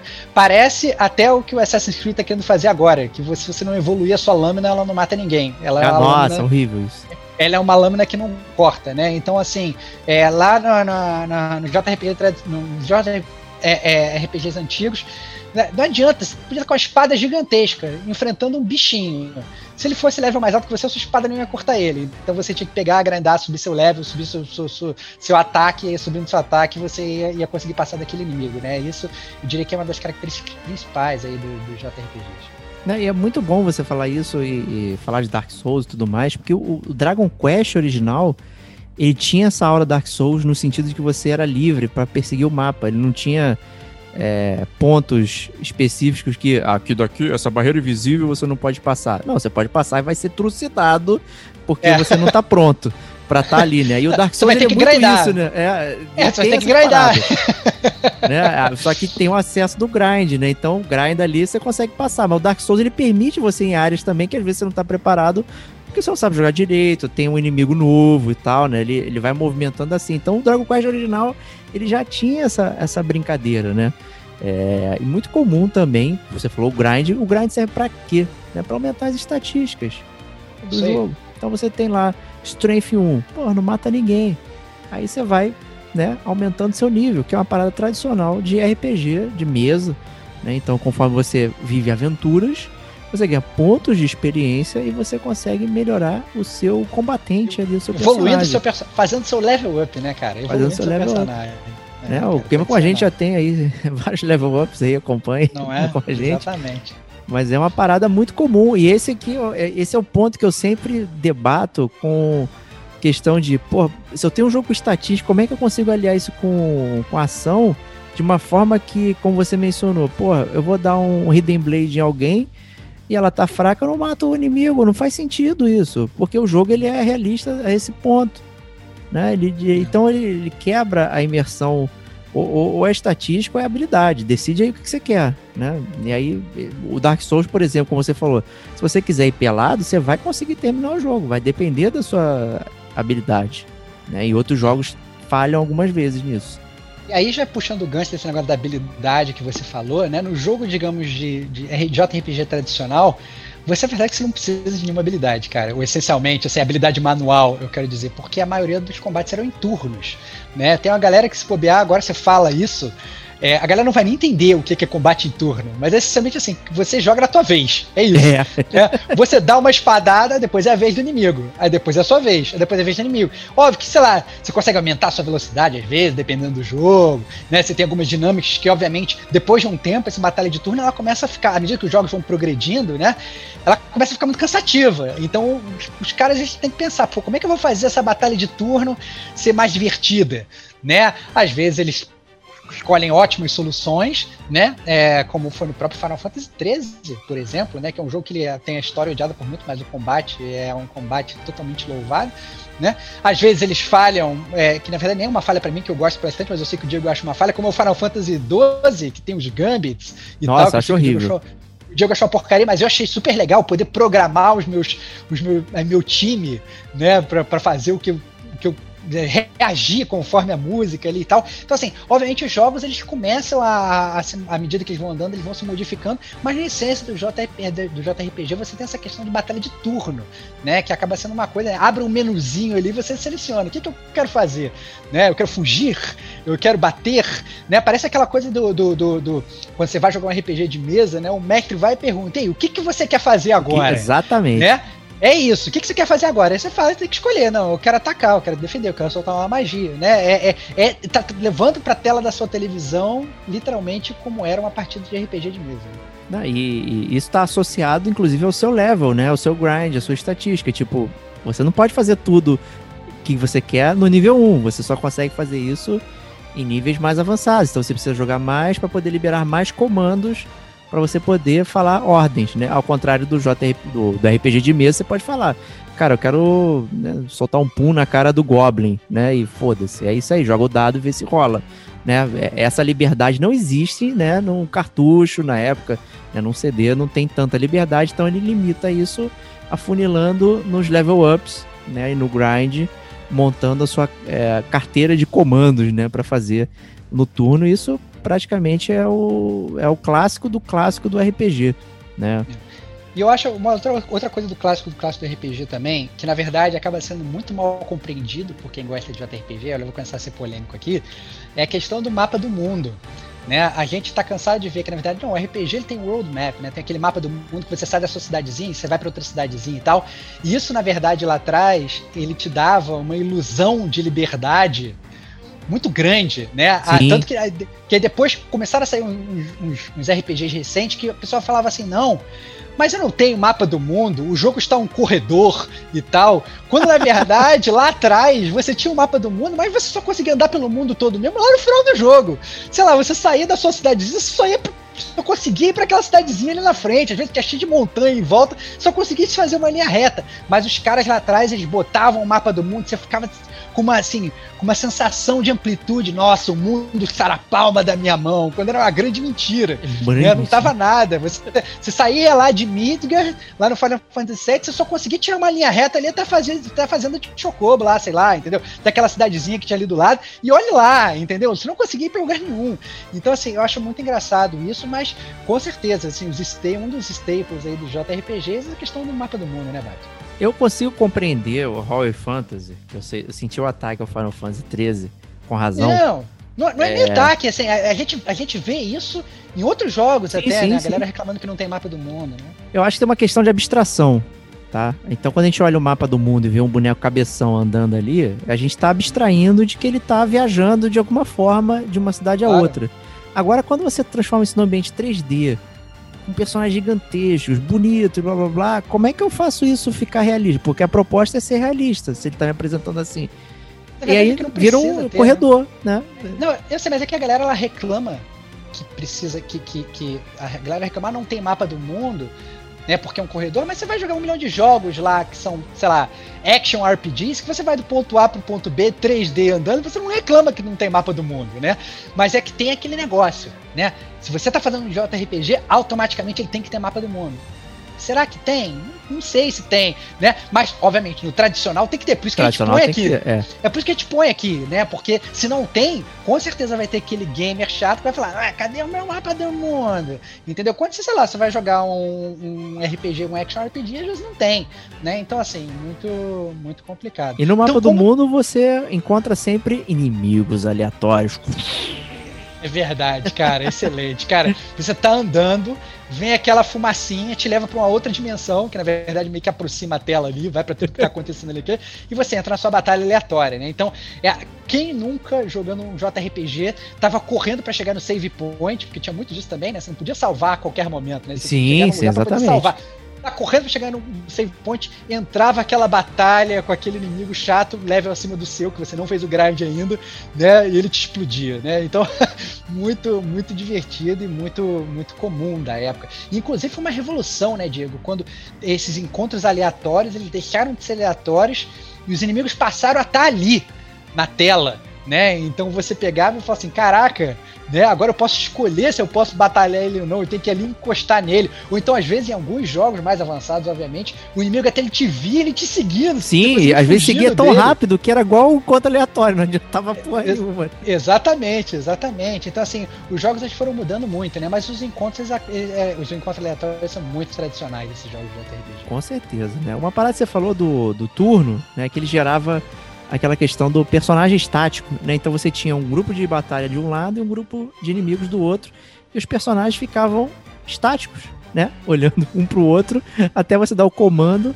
E às vezes você dava o comando, o personagem parado fazia o ataque ou, ou alguma coisa e batia no inimigo de longe, é, ou ele ia até lá, fazia o ataque e voltava, né? Então tinha uma elegância, né? Tipo, ó, agora é minha vez, eu vou lá, né? Como você falou mas alguns jogos de JRPG não são jogos táticos que eu estou me referindo, alguns jogos tipo Lunar, por exemplo, você tinha que posicionar o, o seu personagem até chegar no, tu, no, no teu turno para poder bater de, de verdade no inimigo. Então ele não saía voando para bater. Então era uma evoluçãozinha também é, dessa parada de você montar é, a, o posicionamento do seu personagem dentro da batalha de turno, que é diferente do RPG tático, né? Porque ele você precisa posicionar para funcionar bem de uma forma é, que te, leva é, interação com, com o ambiente, com, com a altura, com relevo, né, Estevão? Você gosta bastante, né, de, eu de é, Tactics, eu, né? Eu sou um fã de, de Tactics, né, cara? Então você falou de RPG tático, eu acho que talvez eu prefira até um RPG tático do que um combate em turno, que eu acho que é muito mais estratégico né? Encanta mais meus olhos. Mas você estava falando dessa questão de posicionar, eu lembrei muito até das vezes esses posicionamentos são meio dinâmicos. Tem um jogo que você recomendou muito, na época que a gente se conheceu, não sei se você vai se lembrar, tem um jogo que, que você me recomendou muito jogar, mas na época eu não consegui jogar, que era um RPG do Mozart, que era o ah, Eterno Sonata. Boa! Bem legal. É, tinha, tinha uma questão de combate que era um combate, um posicionamento meio dinâmico, né? Você é, ficava meio para frente, para trás, era uma, fazia uma mini dança ali de, das cadeiras enquanto você jogava e você batalhava, né? Eu lembro claramente de você me contando isso no, na, na, na, no almoço do trabalho, a gente descendo para almoçar, assim, me falando sobre o jogo, e falou, cara, eu preciso jogar essa parada. Acabou que eu nunca joguei o Eterno Sonata. É, pois é, ele tem essa questão do posicionamento dinâmico, que, é, que ele não é em turno, mas, ele também tem, não é grid. Não é grid, é, ele, ele, ele, não é ação também, você só pode se movimentar na sua vez. Só que é, normalmente em, em, jogo de turno, grid, né, que tem grid, você. Ah, o seu personagem ele é rápido, tem vários speeds, ele consegue ir em vários quadradinhos, né? É, e nesse caso, o quadradinho ele é representado pelo tempo. Então você tem 3 segundos para mexer um personagem. E aí tu sai correndo que nem um doido. Até o boneco aí que tu começa a fazer o combo. Né? Então é um turno que é action. Né? Então você tem o turno, você tem que se movimentar dentro de um tempo, e dentro desse tempo você ainda precisa atacar de forma action, fazendo combo. Nossa, é muito doido, mas o jogo é, é bem legal. Ele tem uma parada é. maneira mesmo. Bem, bem diferente, né? Bem, bem, bem lembrado, cara. Tinha esquecido dele. Pois é. É, o... E outra coisa também que a gente está muito acostumado né, nesses, nesses é, RPGs, JRPGs tradicionais, é essa questão de você, sei lá, você chegou numa cidadezinha, aí você vai num shopping né? Você vai lá comprar uns itens, né? Isso é, é, é, muito comum ter esse comércio interno, né? Você pega, você vende o seu equipamento antigo, você compra, ganha dinheiro, compra equipamento novo, né? Você tem um comércio dentro do jogo com dinheiro fake, dinheiro de mentira, né?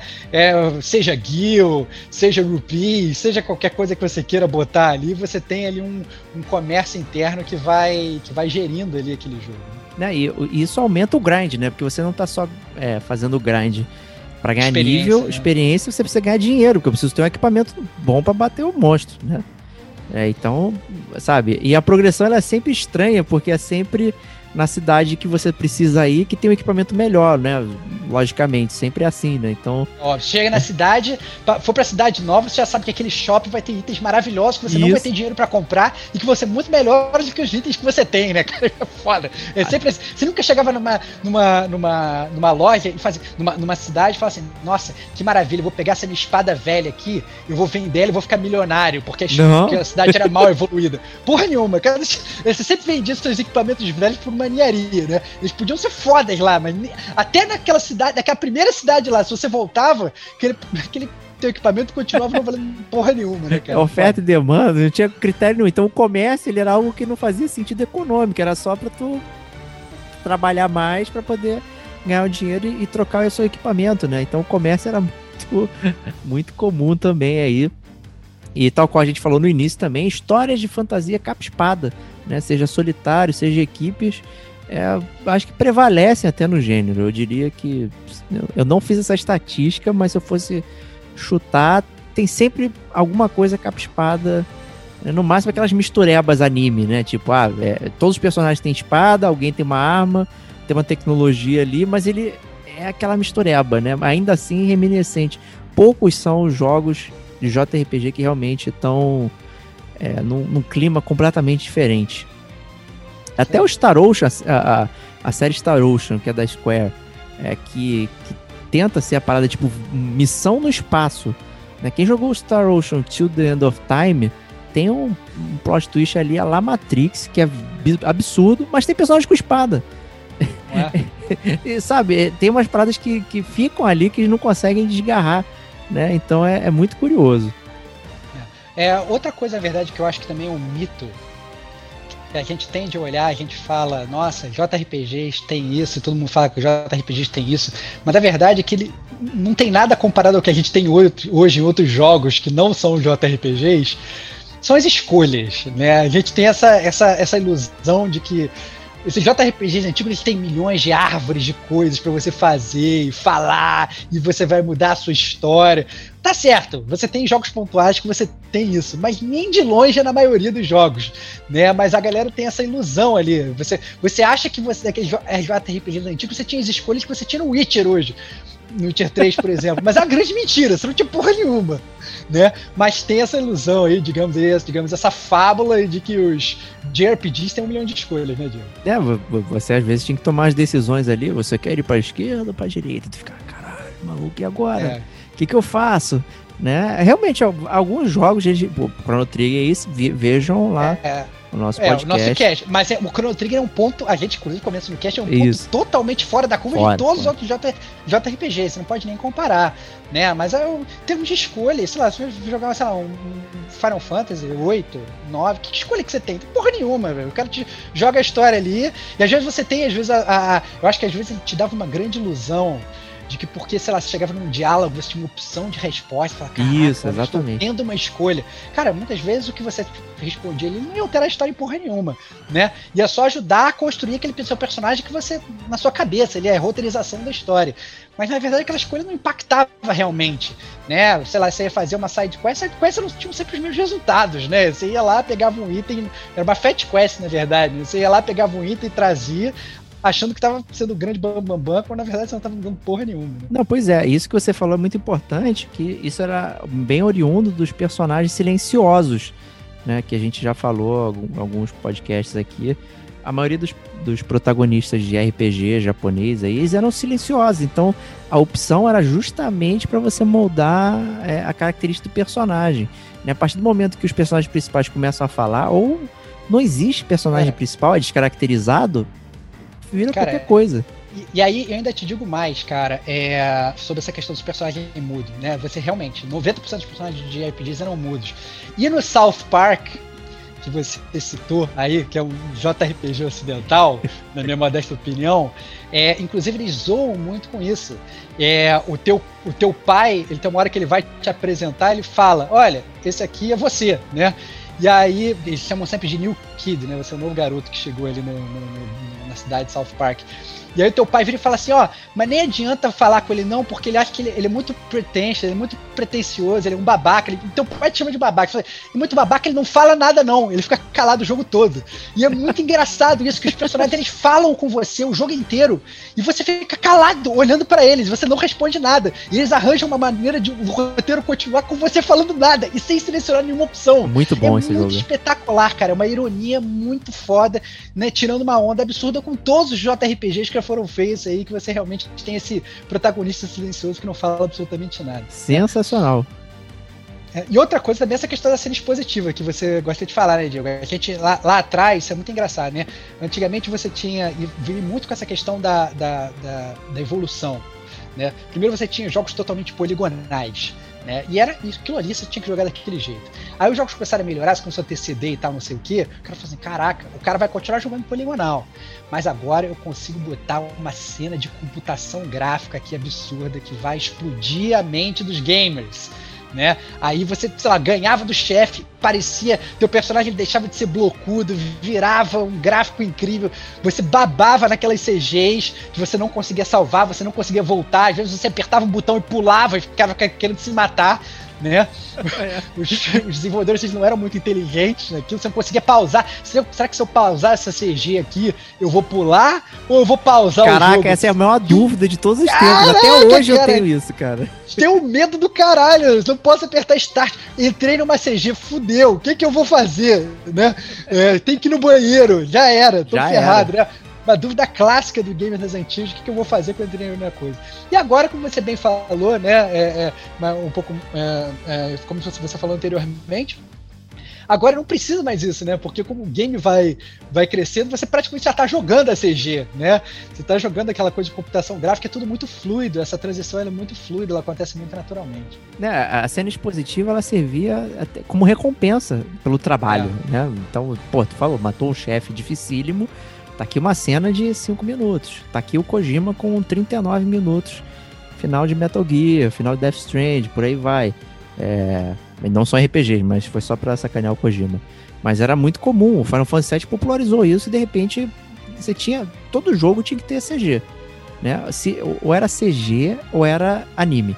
Né? Então você tinha aqueles jogos que eram puro anime e você tinha que ter aquela cena né, em anime e tudo mais pra montar a história na tua cabeça e de repente ela aparecer ali. Servia como recompensa. Né? Eu lembro que no. Eu tinha um memory card só de momentos de save point onde tinha cenas, cara, aí. poder rever, cara. Pra tu ver, olha que doideira, cara, né? Hoje em dia tem. Porra, tu pode acessar players, é, o YouTube, né? Você Tipo, vê ah, quero ver a depois. cena. Não, às É. vezes- não, tem algumas coisas até em game, né? Ele, às vezes, dependendo do jogo, você entra no, no- na- dentro do jogo e tem lá no Options alguma coisa assim. Sim, você sim, Consegue, Você consegue ver as cenas que você já, já passaram durante o jogo, né? Muito mais, mais amigo do usuário. Não, pois é, é. Aí eu acho que.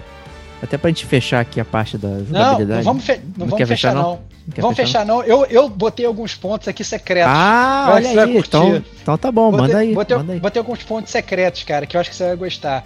É, sobre o seu personagem principal nos JRPGs, é, ele geralmente, se não é ele, alguém da sua par, ali, alguém do seu grupinho, vai ter amnésia, cara.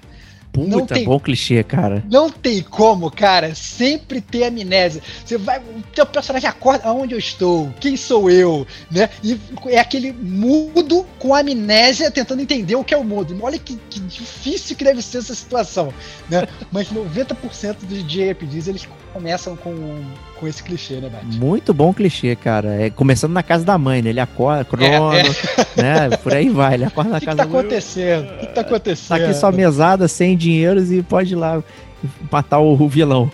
Cara, tem, tem um outro clichê também que eu ficava chateadíssimo e sempre fico, sempre fiquei em todos os JRPGs, não sei se você vai ficar também chateado com ele, cara, que era o clichê da pare perfeita. Eu nunca consegui fazer a pare perfeita, porque você começa, sei lá, digamos, tem três integrantes na sua pare, ou tem quatro, que quer que seja. No final das contas, você vai ficar com, sei lá, cinco personagens, seis personagens, você vai ter que decidir quem compõe a sua par e sempre vai ficar um personagem que você gosta de fora. E aí você tem que toda hora ficar trocando, ah, não, como é que eu vou fazer? Mas não quero deixar falando de fora, ah, mas tá rodando tão bem essa par e tal, não sei o que. Qualquer jogo de JRPG tradicional, eu sempre ficava com dificuldade de montar a minha par. Eu acho que esse é um problema que foi causado pelo Final Fantasy VII. Que eu acho que ele foi um dos primeiros a ter uma party de três personagens. Antes era quatro, até lá. Desde Final Fantasy I você tinha quatro personagens na sua party. É, e parabéns ao Final Fantasy VI por ter feito uma estrutura de jogo que em várias dungeons você tinha que usar a sua equipe inteira. Então você tinha o time A, time B, time C, que você alternava para fazer os puzzles e tal. Então você literalmente jogava com todo mundo. Então se você não tivesse o, o timaço perfeito, não só uma party pequena, mas um timão, você não conseguia avançar no jogo, né? E de repente você se viu as voltas com T3, né? Final Fantasy VII, Final Fantasy VIII, aí de repente isso foi, foi virou um standard, né, de do, no indústria. No Octopath Traveler, muito, muito recente, na verdade, você tem a sua party de, a sua party de quatro, e o jogo mais ou menos ele te obriga a usar todos, porque assim, você tem na verdade as quests de cada personagem, e pro personagem fazer aquela quest, ele tem que estar na party. Então, você tem que arranjar um lugar pra ele. Então, você tem que toda hora tem que ficar mudando ali, adequando a sua party. Então, é engraçado ver como é que os, os games eles mudaram, eles foram, eles foram mudando, né? E ainda na party, é, eu acho que também você vai se reconhecer nisso. A sua party, se prepare, porque ela vai ser composta de estereótipos. Então, assim, vai certeza. ter o bad boy, vai ter aquele cara que é mais ingênuo, vai ter aquele cara que ele não é humano, ou ele é um robô, ou ele é um monstro, ou ele é um cachorrinho, ou ele não sei o que, né? Então, assim, é, a, a- sua party, ou tem aquela, a- a- aquele sábio, aquele mage, aquela coisa que é, o, é, digamos, a inteligência da party tá toda naquele cara, entendeu? Tem aquele cara que é um fortão. Então, assim, é muito engraçado como é que tem esses estereótipos, né, Bate? Não, bem falado isso aí, né? Até porque no JRPG clássico, as idades são todas loucas. Tipo, o personagem principal é sempre o escolhido, né? Pra fazer É. alguma coisa. Normalmente ele tem 11 anos. É. né? O, o veterano de guerra, ele mal fez 18. Né? E o Sage, sabe, ele tem 32. Né? É realmente muito idade bom. média. Né? Muito É bom, uma porque não parada- tinha saúde, a galera morria cedo mesmo. É, muito- e aí se tinha uma pessoa realmente velha, ela era só aposentada, né, na- nas cidades que tá lá de bobeira, né, ela não fazia mais nada.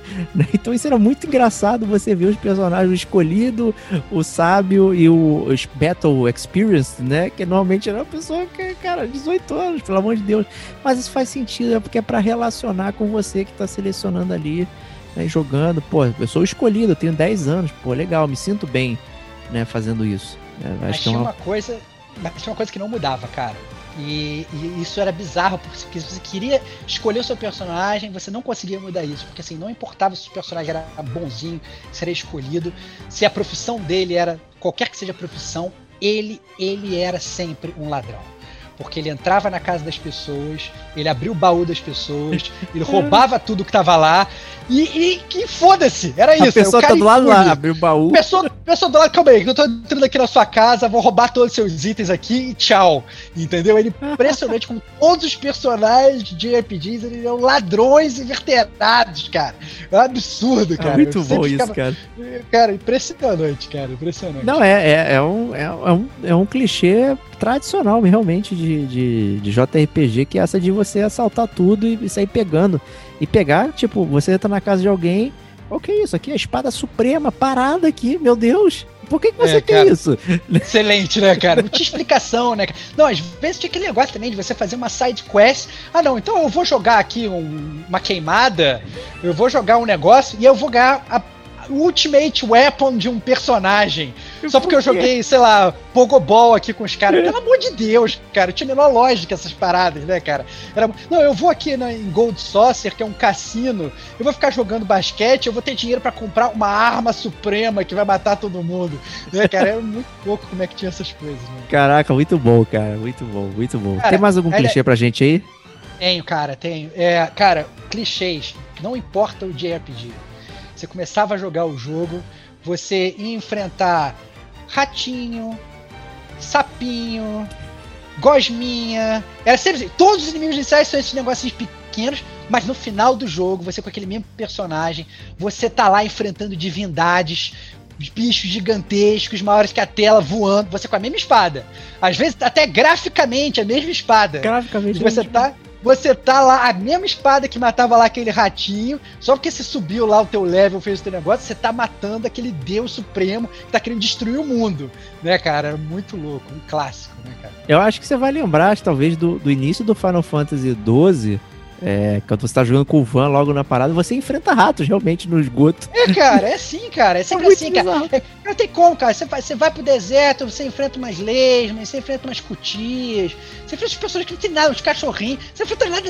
É sempre assim, um personagem que é menor que você, rasteiro, geralmente. Ou então você enfrenta um passarinho, você aquele passarinho pequeno. Você vai no jogo, o passarinho vai aumentando, aumentando, aumentando, aumentando. No final, o passarinho tá gigantesco. É impressionante como é que todo JRPG é assim. E ainda digo mais sobre esses personagens que você enfrenta. Não importa também o tamanho deles. Não importa se eles são grandes ou pequenos, né? Se ele tá clássico disso, cinco levels abaixo de você, você vai dar hit kill. Você dá uma porrada, morreu. Se ele tá cinco levels acima de você, ele vai dar uma porrada e vai tomar toda a tua vida. Não tem como, cara. É desesperador. Você entrava, você viu o level do inimigo. Tinha alguns alguns é, é, RPGs ainda que ele ainda falava qual era o level do cara, né? Sim, sim. Quando você entrava, viu o level. Alguns você tinha que, sei lá, usar uma habilidade para descobrir o level do cara. Mas às vezes você nem precisava, porque na primeira porrada do bicho, se tirasse toda a tua vida, já sabia que o cara tava muito, level muito acima de você, cara. Era impressionante isso, como é que esse range de level era característico e caminhava muito em mão com aquele grind que a gente já falou, né, Bate? Não, eu acho é curioso também quando você enfrentava os inimigos, de forma geral, o desenho dos inimigos era muito melhor que o seu. Né? Então você é tava verdade. no sprite normal e o inimigo era desenhadíssimo, bonitão. E às vezes gigante, gigante. até. Às vezes é, cara, muito Era bem desenhado. Falou, caraca, eu não tenho chance contra esse rato, né? O rato tá bem desenhado aqui, eu sou só um, um sprite com um negocinho pintado e dois olhos. Só isso e vambora, né? É foda. Cara, outra coisa também que eu gostava muito de JRPG era a questão dos status. Né? A gente viu que a gente não falou isso, mas não, é, não. JRPG tradicional ele tem status, né? Então você tem o dormir, tem o cara ficar confuso, tem o cara ficar envenenado e tal, não sei o que. Mas a questão com os status é o seguinte: 90% desses jogos, o seu personagem ele sofre os status da maneira mais fácil do mundo. O cara jogou a magia dele de dormir, já era.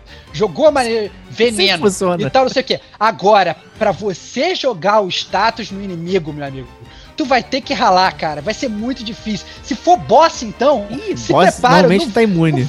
Não vai conseguir, cara. Vai jogar status lá no cara. E o cara é compensação, né? Você vai pegar um Malboro da vida. Né? São os piores inimigos, cara. Os piores inimigos são os que põem status, cara. Vai lá, você tá com frog, tá confuso, tá não sei o quê. Ainda digo mais. Pra mim, o pior status de todos sempre foi quando ficar confuso. Você fica confuso, você já sabe que um personagem da sua party vai morrer. Porque o teu personagem vai dar ataque a alguém da sua parte, às vezes nele mesmo. Nele mesmo. Muito real, né? É, Araquiri. Pau! Se matava e ficava morto, cara. Então essa questão de status é muito tradicional, né, Bate? A estatística era muito ruim porque confuso, ele nunca atacava inimigo na confusão, era sempre a sua pare. Né? É, é, é, é realmente complicado. Né? E esses inimigos que causavam literalmente todos os status, minha nossa, muito comum em Final Boss, né? O Final Boss não só ele te dava muito dano, como ele te dava status que ampliava o dano, né? Você ficava ali à mercê. E aí não adianta a, a sua proficiência no jogo, acaba virando até sorte. Né? Então, pô, vou torcer aqui pro Sephiroth não mandar lá aquele golpão, né? Senão já era para mim. Né? Cara, Tô sem ribbon, porra. Nem, né? nem tava aqui na minha lista, mas você falou de Final Boss, eu lembrei de uma parada, cara. Uma coisa clássica que tinha de todo Final Boss é o seguinte: ia enfrentar o Final Boss, e de repente você vê que você estava comandando. Ele estava fácil demais. E você estava tirando vida, vida, vida. E de repente do nada ele morria. E aí ia surgir a fase 2 do boss. Gigantesco. Exatamente. Um de status, não sei o que. Todo jogo tem isso, cara, de JRPG, cara. No mínimo boss, três fases, no mínimo. No mínimo, no mínimo três fases. Mas obviamente quando você vai chegando pro final. No início não tem muito isso, não. Morreu já era. Final, é, você tá se preparando. Ah, outra coisa. Se morreu já era, cara. Isso era uma coisa que, que, que muito característica também de RPGs. A morte, ao contrário dos outros jogos de videogame, ela é algo muito comum. Você lida com ela muito tranquilamente. Teu personagem morreu, cara, você vai tirar uma pena de fênix, você vai tirar um isotônico, um biotônico fontoura da, da, da coisa, você vai dar pro teu personagem e vai reviver, cara. Morte não significa nada se você tiver alguém para te reviver. Essa é a grande verdade. Seu personagem morria milhões de vezes durante o jogo. Aí depois tem a galera que vira e fala assim: Ah, tô jogando Dark Souls, meu personagem tá morrendo pra caramba, não gosta. Meu amigo, joga qualquer JRPG que você vai ver o teu personagem morrer milhões de vezes, que vai tomar hit kill milhões de vezes. Você vai ter que reviver ele milhões de vezes, cara. A morte era a coisa mais comum de RPG. Fala aí, Mike. O, o, a, como é interessante esse assunto, é, a tradução original do Def ali, na verdade não era Def, era Suum, que é desmaio. Né? Então Olha seu personagem aí, ficava desmaiado, ele não estava morto, né? Você tomava umas pancadas e ficava caído no chão, mesmo se fosse uma pancada de espada, né? Que gerava. É, um cara, se... Cortou a tua cabeça fora, tá só desmaiado, cara. Tá desmaiado, é aguenta aí, vambora. Né? E, cara, e, sabe que teve um jogo, eu, que, antes de a gente fugir a esse assunto, o Lost Odyssey do, do, do Xbox 360, da Mishwalker lá, que eu mencionei, ele tinha uns, uns personagens que eram imortais. É, então você tinha uma party que era de imortal e de humanos, né? E os imortais, ao morrerem, é, eles obviamente são imortais, né? Você tinha que esperar X turnos para eles voltarem, né? Então é, você misturava a party, o, o, o, humano morreu, você jogava o item. O imortal caiu no chão, é, você tinha que esperar ele levantar, né? Voltar. Ele ficava real, literalmente desmaiado. Então foi uma forma interessante de, de trabalhar é, essa questão. Cara, é muito bom. Eu agora, pro, pro, pro final desse bloco, eu deixei guardar duas paradas que são os maiores clichês, na minha opinião. De, de longe, os maiores clichês. São as coisas que eu mais vejo, eu tenho certeza que você vai se identificar, cara. O primeiro, cara, é a questão dos itens do seu inventário, cara. Você vai ficar o jogo todo economizando os seus itens. Calma aí, não vou jogar essa potion não aqui que vai me faltar. Vai faltar. Ah, calma aí, não vou, jo vou jogar essa fene, pena de fênix não que vai me faltar vai chegar no final do jogo, cara. Você vai estar tá com todos os itens lá guardados, cara. Toda sua potion lá que, que, que curava 100 de HP, cara. Vai ter 99 delas, cara. Vai estar tá lá no teu inventário, cara. Isso para mim é, é, se não o maior, um dos maiores clichês Verdade. de RPGs, cara. É fantástico. A parada de item é realmente complicado, né, cara? Você vai. É, é acumuladores, né? É aquele programa acumuladores. acumuladores. Você acumuladores. Somos todos acumuladores de RPGs, cara. Muito bom, cara. Tu vai, abrir, tu vai roubando e acumulando, né? Então tu rouba é, o item, guarda no bolso infinito, na sacola ali que não tem saco sem fundo e vambora. Bolsa do Gato Félix, cara. É, pois é. Cara, e tem outro, na verdade, que eu achei até que você fosse citar, mas você não citou, que para mim também é muito clássico, a gente já comentou isso várias vezes aqui no Gamer Como a Gente, cara é que é a emergência de mentira. Ah, muito bom, cara. Cara, esse é o clichê, cara, que assim, o mundo tá acabando. O Final Boss mandou um meteoro. A, a Terra tá ficando, tá mudando o clima da Terra, tá todo mundo morrendo. O que que você vai fazer? Aí eu vou fazer uma side quest, pegar uma plantinha lá na casa do meu vizinho, e vou plantar um jardim porque essa emergência ela é uma emergência de mentira. Então você, não importa o que tivesse acontecendo, você podia parar a qualquer momento para fazer uma parada totalmente nada a ver, cara. É um senso de urgência ridículo. Ridículo. ridículo e, é, e é, interessante você ter falado isso, porque fica o gancho pro último clichê aqui que eu tinha elencado, que é o vilões que só pensa em destruir o mundo, que tá associado. Né? O vilão, não tem nenhum vilão que quer, sei lá, é, virar vereador e acabar com a. com a cidadezinha. Ele quer destruir o mundo, ele quer ser a parada. Verdade. normalmente está associado a um evento desses que você mencionou, de extrema urgência, mas que você está fazendo pescaria. Né? E não está fazendo nada. Então, praticamente, os vilões eles só querem uma coisa, que é destruir o mundo. Né? Pink Cérebro, é sempre isso. Né? São poucos os jogos que, que não tem essas paradas megalomaníacas é, é, completas, assim.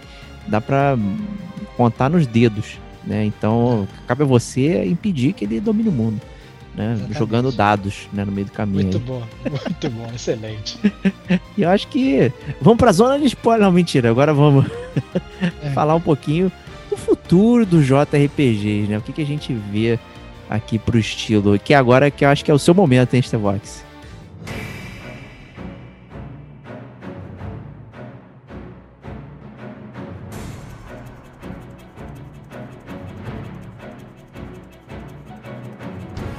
É, cara, é o meu momento. Eu acho que assim, a gente já debateu isso muito, eu acho que o Diego ele fala. É, eu acho que até com razão, né? Que eu falo que eu amo JRPG, mas é o estilo que eu amaria amar, porque sempre quando eu vou jogar, é, eu fico me sentindo mal, falando, caraca, que jogo lento, caraca, não funciona legal. Eu acho que o Diego tá certo. Eu acho que o, que o JRPG, ele, ele, mais uma vez, ele é um, ele é um, é um estilo que é aquele tradicional de turno, né? Ele tem que se reinventar, porque senão ele fica muito monótono. Né? A gente já tem alguns exemplos de jogos que tentaram, que muda o sistema de batalha e eles conseguiram e tal, porque a, história, ninguém nega que a história geralmente é boa. Né? Os caras são os mestres do roteiro. A história, se a história é boa, a gente vai querer jogar. Mas essa questão de como você joga e como é a batalha, né? Como é que eu consigo fazer algo que eu sou clássico, mas ao mesmo tempo ele é dinâmico? Não dá para ser parado que nem antes, né? O loop de gameplay, eu acho que é uma coisa que me incomoda muito. E até dando um, um exemplo do Octopath Traveler. Eu tô, eu tô jogando o jogo há mais de 40 horas, cara. Então acho que eu já posso falar bem do jogo. Não chegou a lugar nenhum, né? Pelo visto. Cara, não, assim, tô fazendo quests e quests side quests que são totalmente fat quests e tal. É muito tradicional. Mas você vê que o loop de gameplay, cara, é, é, é, é sempre o mesmo, cara. Assim, você chega na cidade, você fala com todo mundo, e literalmente, é o mesmo para cada personagem. Ele vai te dar uma missão, você vai fazer a missão daquele personagem, você vai voltar para a cidade e, e acabou. E você vai ganhar um item, e você vai partir para uma outra cidade para fazer a mesma coisa com outro personagem. A única diferença você vai tirar, vai botar aquele personagem na sua você vai para aquele loop de gameplay. E a própria batalha é, é sempre o mesmo loop, loop, de gameplay na batalha inteira. Você fazer por 50 horas a mesma coisa, desde o primeiro inimigo até o último inimigo, eu tô jogando há 40 e tantas horas, é a mesma coisa. Você entrou na batalha, você tem que descobrir qual é a fraqueza do inimigo. O inimigo é fraco a raio, ele é fraco a fogo, ele é fraco a coisa. Você descobre a fraqueza dele, você ganha a batalha. Entendeu? Aí você pegou e geralmente ou você manda uma magia para descobrir, ou você vai na tentativa e erro. Quando você, quando você manda magia e é a fraqueza, você descobre, assinala. E aí o inimigo fica stunado e aí você vence ele, entendeu? Ou então eu, você fica jogando aquela. A diferença é que no boss, ao invés de você lançar uma magia, você vai ter que lançar 15. Entendeu? Porque ele tem mais HP. Mas, assim, o loop de gameplay é, é, é enfadonho. Eu tô literalmente jogando o jogo pela história, porque eu quero saber o que vai acontecer com os personagens. Mas o, a batalha do jogo, ela é muito enfadonha para mim. Ela é lenta, sabe? Eu falei, caraca, dá vontade de você pular as batalhas. Mas se você pular as batalhas, você não consegue level para continuar. Você tem um grind, entendeu? Que na verdade é um grind mais mais bem feito, não é tão grande que às vezes, como era antigamente, que você tinha obrigatoriamente ficar naquela área enfrentando milhões de inimigos. Ele é um grind mais natural, mas ainda assim é um grind, entendeu? Se você pegar um personagem e você não usar ele, ele vai ficar no level 1 e quando você chegar na terceira missão dele, ele tem que ter level 20, e aí já era, ele vai tomar hit kill.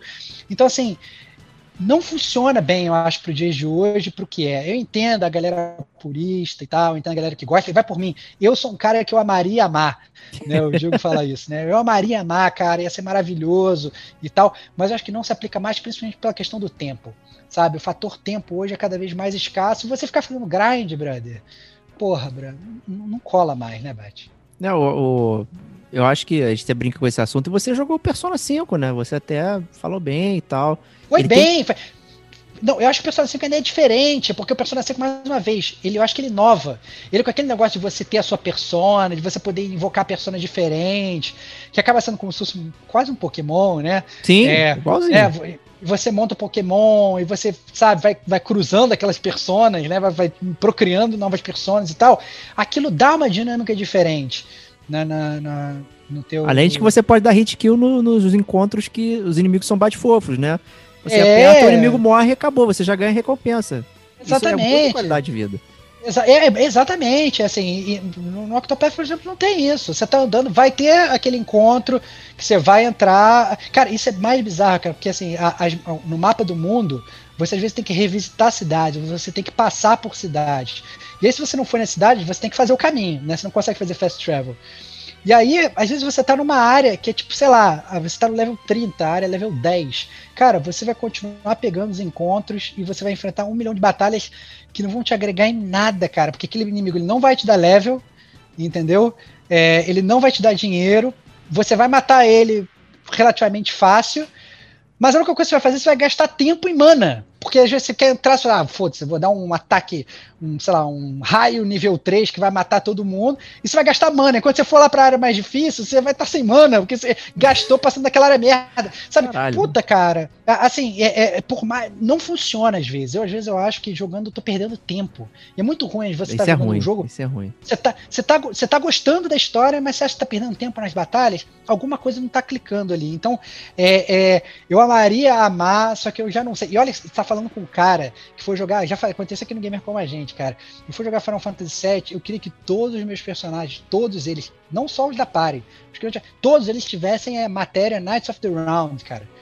Cara, eu ficava literalmente, cara, não tinha mais jogo para jogar, cara. Eu tinha o, o relógio do, do, Final Fantasy VII estourou, passou lá de 99 horas, sei lá quantas horas que eram, é, e estourou e eu ficava só procurando aquele inimigo que era uma bolinha, que era um APzinho, que ela só te Mover, dava. O nome dele. É, exatamente. Só que só te dava para você evoluir a matéria. Cara, porque eu queria. Então, assim, quando eu era jovem, as que eu aplicava, eu tinha tempo pra caralho, eu ficava grindando pra nada. Né? Literalmente pra nada, que nem tinha mais jogo para jogar. Mas agora não tem mais como, sabe? É muito. É, funciona diferente hoje o mundo para mim. Eu não sei se é a velhice, entendeu? Eu não sei se realmente eu já joguei outros jogos que jogaram, mas é o contrário, você vê alguns jogos que eles tentam, eles são de RPGs, eles têm aquela essência, mas eles estão mudando o gameplay, eles estão mudando o combate para não se ater também esse clássico, né? É, isso que você falou é, é de negócio de qualidade de vida e tudo mais aí, por exemplo, Bravely Default é um jogo tradicional até da Square mesmo, tal qual Octopath Traveler, e ele tem uma barrinha de aumenta encontro, encontro zero. Então, você quer passar para um lugar que você já passou, encontro zero, vai até onde você precisa. Né? É, claro. Talvez você podia fazer um design que nem precisasse da barrinha, mas ela tá lá. Né? Então você pode brincar com isso. É, remakes, remakes não, desculpa, né? Eu não, eu não ouvi o podcast Gamer como a gente. Né? Remasters é. ou ports dos jogos, Final Fantasy IX, Final Fantasy VII original, Final Fantasy VIII, eles todos saíram com barrinha de encounter também. E você pode é, Pô, tem para celular, tem para iPad, tem pro console, tem pro Switch. Todos eles vieram com essa qualidade de vida, inclusive de aumentar o AP, EP, SP, todos esses pontinhos. Você pode ter 50 Nights of the Round com apertar de um botão, né, para facilitar a qualidade de vida. É, então, talvez falte é, alguma coisa que que modifique um pouco o clássico de uma forma que quem quer jogar o clássico não descaracterize, mas quem quer o clássico com qualidade de vida também possa jogar. Eu acho que é uma, uma funcionalidade nova. Porque até uma dúvida, né? É, se você evolui o estilo, ele talvez deixe de ser o estilo, né? E aí fica essa dualidade. Com certeza, cara. Qual é a linha Mas, que separa, né? Cara, eu acho que a gente tem que aceitar que o mundo vai mudando, cara. Essa é a grande verdade. Eu acho que, cara, você mudar o seu estilo não é você perder o seu estilo. O Diego, ele não deixou de ser Diego só porque antes, lá atrás, ele era um Dieguinho, agora ele é um Diegão, o gosto dele vai mudando, ele vai experimentando outras coisas. Você não deixa de ser você.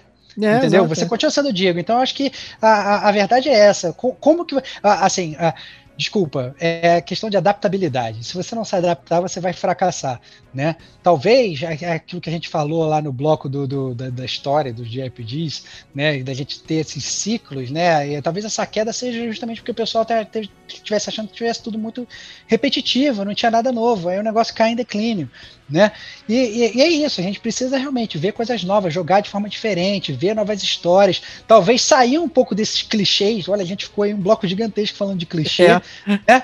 Talvez a gente precise sair dos clichês, né? Por que não, né? E ao mesmo tempo, mas o que, que você talvez precise manter para ter essência? Você pode manter a sua pare ali, de cada um sendo o teu, teu seu estereótipo ali e tal, mas você não precisa transformar todo mundo em ladrão, né? Sei lá, entendeu? Cria alguma nova mecânica, né? Ou cria um combate novo que funcione legal, né? É, cria um mapa, um mapa do mundo diferente, não sei, né? Aí que se, eu soubesse, se eu tivesse, digamos, essa, esse secret sauce, esse molho secreto para resolver, eu estaria milionário, né? Mas a grande verdade é que eu acho que, que a, a, as empresas elas têm que pensar né? A dificuldade está aí em como cativar, mas ainda assim manter a sua essência. Não é simplesmente repetir ou botar um pixel art, entendeu? Essa parada continua sendo monótona. Não é assim que funciona, eu acho. Eu, eu acho que isso tem uma coisa cultural, talvez, que o japonês ele é tradicionalista, né? Tem toda essa questão formal. Essa parada de roubar, por exemplo, que você falou, e é um jogo que eu já fiz um detonando agora, que é o Divinity 2. Né? E a maioria dos jogos de é, Western RPGs ou CRPGs de computer tem essa mecânica de roubo, né? E só que você não consegue roubar que nem doido. Você precisa estar tá num determinado lugar, você tem que ter pontos de habilidade, você tem que estar tá em stealth, você tem que estar tá agachado, né? Claro. Você pode você pode roubar todas as lojas de Divinity, ele permite você fazer isso. Você pode jogar literalmente como um ladrão e tá realmente fazendo roleplay de ladrão, roubando tudo e ficando super equipado. Porém, isso tem uma consequência. Talvez, se você for pego, os guardas vão vir para você, né? Ou, você vai ser malquisto na cidade. Você pode devolver o item, pedir desculpa. Você pode pagar o item também. Tipo, ah, não, peguei aqui, mas tá aqui o dinheiro e tal, né? Voltei atrás, não queria roubar, não. Eu fui, era só pra eu ver como é que era. Cara, e ainda essa questão de manter a essência, né? Eu, eu citei uma tabela no início desse podcast, para a gente poder fechar esse bloco. Eu queria até mostrar essa tabela. Obviamente, eu estou mostrando a gente tá fazendo uma live aqui, então eu posso dar esse prazer de mostrar. Obviamente, depois eu vou salvar, a gente coloca junto com o push pra galera que não tá vendo aqui ao vivo. A gente tá fazendo mais um teste ao vivo aqui do Gamer Como a Gente. Olha só Boa. que maneiro essa tabela. É, alinhamento de, de JRPG, né? Você Boa, pode maneiro, ser. Cara você pode ser um purista, gameplay purista, né? Então você tem que ter um turn-based. Você pode ser um neutro que você que na verdade basta você ter uma progressão de combate e ter menu. Ou você pode ser um rebelde, que simplesmente qualquer progressão de personagem tá valendo. Ou então você pode ser um, um, cara de origem purista, ou seja, tem que ser um estúdio japonês. Ou um neutro, que na verdade só tiver aquela arte japonesa já tá valendo. Ou então o, o rebelde, né? Que foi influenciado por japonês, já tá valendo. E aí ele pega ele coloca aqui. Ah, não, pô, é, se um cara ele, tem, ele é rebelde no gameplay, mas ele, tem, ele é de origem purista, ah, Monster Hunter é um JRPG. Né? Ah, não, se você tá no. no, no é, tem origem rebelde ou tem um gameplay neutro, Child of Light, Child é da Ubisoft, Light, que é da Ubisoft, é em turno e tal, ele é o quê? Um JRPG. Foi feito no Japão? Não foi feito, entendeu? Mas Bem é colocado. um JRPG. A definição do que é JRPG muda. A qualquer momento, a ponto de, de, de da galera vir fazer um quadro desse aqui super maneiro, entendeu? Então, muito maneiro, é muito legal ver como é que essas coisas mudam e, sinceramente, o futuro aí é o, é, é o limite, cara. Eu acho que, que se, o, é, a, o que a galera do JRPG tem que pensar é não dá para fazer só a mesma coisa. Também não dá para viver só de remake e de remaster, galera, entendeu? Vamos começar a fazer coisa nova. É muito legal você jogar um, remake do Final Fantasy. É, muito legal, todo mundo pediu. Vamos experimentar, vamos abrir o coração para experiência e tal. Mas, porra, vamos fazer uma parada nova também, entendeu? Vamos criar um novo roteiro, vamos fazer uma coisa legal, vamos tentar uma nova batalha de turno, vamos tentar um outro combate. Eu acho que, que, que a, a, a, tática está na experimentação. A gente está cansado de ver aí várias, indi, vários é, é, desenvolvedores indies tentando coisas novas, mas aquelas empresas grandes, elas, elas têm muito receio de tentar. Por quê? Porque um jogo tipo ele custa milhões.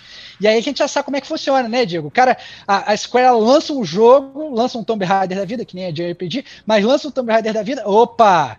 Não vendeu 200 milhões de cópias, é um fracasso de audiência. E aí, como é que o cara ele vai ter, digamos, essa autonomia de testar coisas novas? Vai ficar com o pé atrás. Então, sei lá, cara, mesmo sendo uma desenvolvedora grande, se livra desse, desse rótulo, não lança um AAA, lança um Double A, lança um A só. Lança um entendeu? jogo.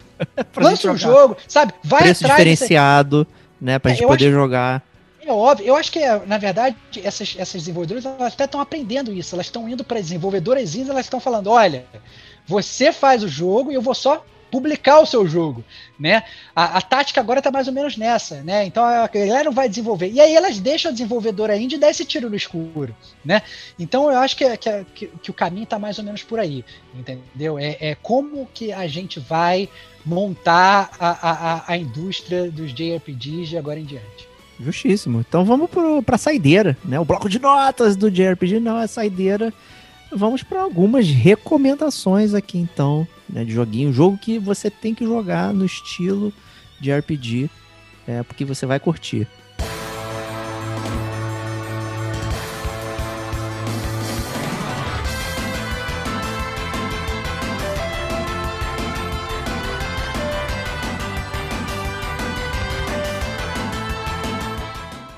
Então eu vou começar eu aqui. É uma série muito querida por é, pessoas que gostam de RPG de nicho, que é o Suicoden 2. é, da Konami, né? Quem diria? Fazendo aí. É, e é o jogo baseado na mitologia lá chinesa, dos 108 é, personagens, não sei o que, que se unem para resolver o mal do mundo lá. É, e é um jogo fantástico. Um, que ele já quebra o clichê de que você não enfrenta um monstro que vai quer destruir o mundo, né? Você enfrenta o vereador mesmo. Né? Então tem o, o Soicoden 2, ele realmente tem essa parada muito local ali que tá acontecendo. É, ele tem essa party de 108 personagens, então você pode recrutar todas as pessoas vai ficar é. querendo jogar com todos e não vai conseguir, não, cara. Não, não, pelo contrário. Não, nem todos são playable, né? Eles são. você, porque você. O Suicode ele sempre teve essa hora de monte seu castelo, monte seu reinado. Monte então sua você, cidade, né? Monte sua cidade, né? Então você vai chamando a galera, pô, você tem o padeiro, você tem o armeiro, você tem a pessoa que vai lutar com você, então você vai construindo isso e esses personagens todos têm personalidade, tem, tem conversinha, né? Você vai evoluindo. É um jogo maravilhoso. Eu acho que pouca gente jogou. Se você for pesquisar hoje para comprar uma, uma cópia lacrada aí tá, tipo, é absurdo o preço, sabe, do, do Suicoden. É, é, é, realmente uma série, mais uma série que a Konami largou aí de mão é, e é fantástica. Eu, eu, eu, lembro na época, sem sacanagem, o Suicoden 3 do PS2, eu paguei, acho que foi 290 reais, na época. Nossa, é, é caríssimo, caríssimo uhum. mas valeu cada centavo, porque era um puta jogo fantástico, mas porra, quando você pensa mais de quase 20 anos atrás, um jogo de 290 reais é, é tipo surreal. É tipo se um jogo hoje custaria 600, 600, 700 reais. Uma versão básica, base, né? Total.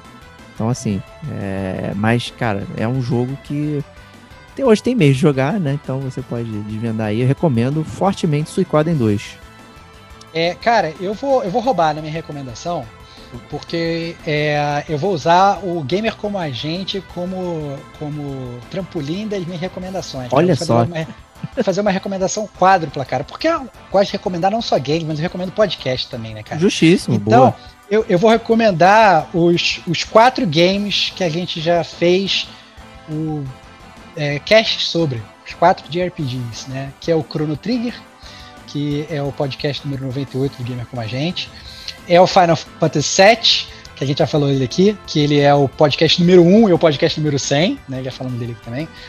O Final Fantasy VIII, que é o podcast número 61 do Gamer Como a Gente, e o Persona 5, que é o podcast número 67. Vale salientar que eu não estou recomendando o Final Fantasy XV, que a gente tem podcast. Esse eu recomendo só o podcast. Só não o podcast. Jogo. Não o jogo.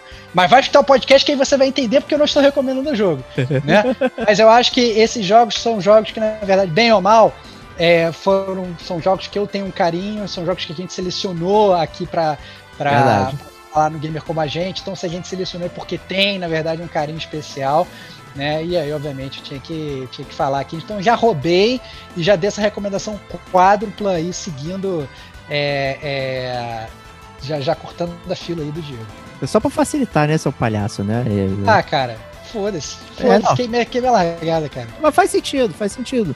É, pô, se a gente já fez a resenha, a gente já falou exaustivamente. É óbvio, é óbvio. Pra, pra que, que eu vou comentar o jogo? Vocês querem saber por que, que a gente recomenda esses jogos, cara? Vai lá escutar os podcasts, cara. Isso aí. Tá Agora o Suicoden 2 não tem como saber, porque a gente não. É. Só você não, não jogou. Falou. É, é pois é, cara. Tá, é, vou ter que correr atrás desse dever de casa aí, cara. Né? Eu já é. falei mal de AM Setsuna também, aproveitando, tem um detonando agora que eu. De recomendação. De é, recomendação. Falou mal. É... Eu, eu, acho que na verdade vale até falar de dois jogos que, eu, que a gente já mencionou nesse, nesse próprio podcast aqui, que dependendo do seu nível de, de, de, de, purista, se você é muito purista, você vai falar que não é de RPG. Na minha modesta concepção, eu sou bem rebelde, eu considero que são, que são de RPGs, que são os dois jogos de South Park é o, tanto o Stick of Truth quanto o Fractured Butthole, que é a fenda que a bunda força. Né? Os dois jogos, eles não só eles são espetaculares em termos de JRPG, como se você nunca jogou JRPG, você pode entrar fácil e jogar porque a mecânica é muito boa, né? A mecânica é fácil, não tem nenhuma técnica nem nada. Ele consegue jogar sem ser repetitivo e o melhor de tudo, na minha opinião, ele é uma sátira dos próprios JRPGs. Entendeu? Então o jogo todo ele é, ele é inteiro, ambos os jogos, né? Tanto um quanto dois, né?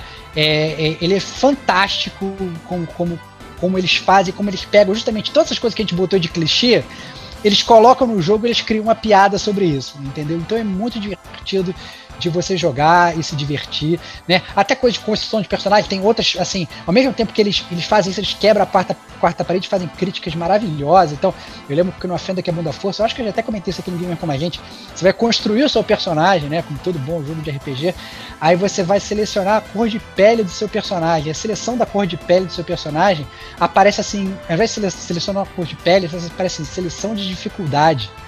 E aí, se você botar o seu personagem é, mais negro, é, o, o Cartman vira e fala para você: você botar o seu personagem mais negro não vai, não vai influenciar em nada a dificuldade do combate, vai só influenciar a dificuldade de todas as outras coisas na sua vida. Olha que parada foda. É, foda é mesmo. E, e, então, assim, é, é, muito legal como é que eles usam, inclusive, clichês do RPG de construção de personagem para fazer até críticas, né, à nossa própria sociedade e tal. Então, cara, muito divertido, recomendo total o, o, os dois jogos do South Park, né, são muito inteligentes e, e para quem gosta de, de para quem não conhece de RPG, tá aí uma, uma ótima uma ótima jogada. Para quem vai jogar, talvez você vai achar até o combate mais simples, porque é realmente um combate simples mas você vai entrar de cabeça justamente nisso que eu tô falando. Eles fizeram um combate simples, mas como é tudo muito engraçado e o humor é muito ácido, você se diverte, entendeu? Então, é, eu acho que é, tá aí é, é, mais uma recomendação e muito aliada a essa questão do futuro dos RPGs que a gente fala. Justíssimo. É, eu vou roubar também aqui então, que rouba, eu recomendei rouba.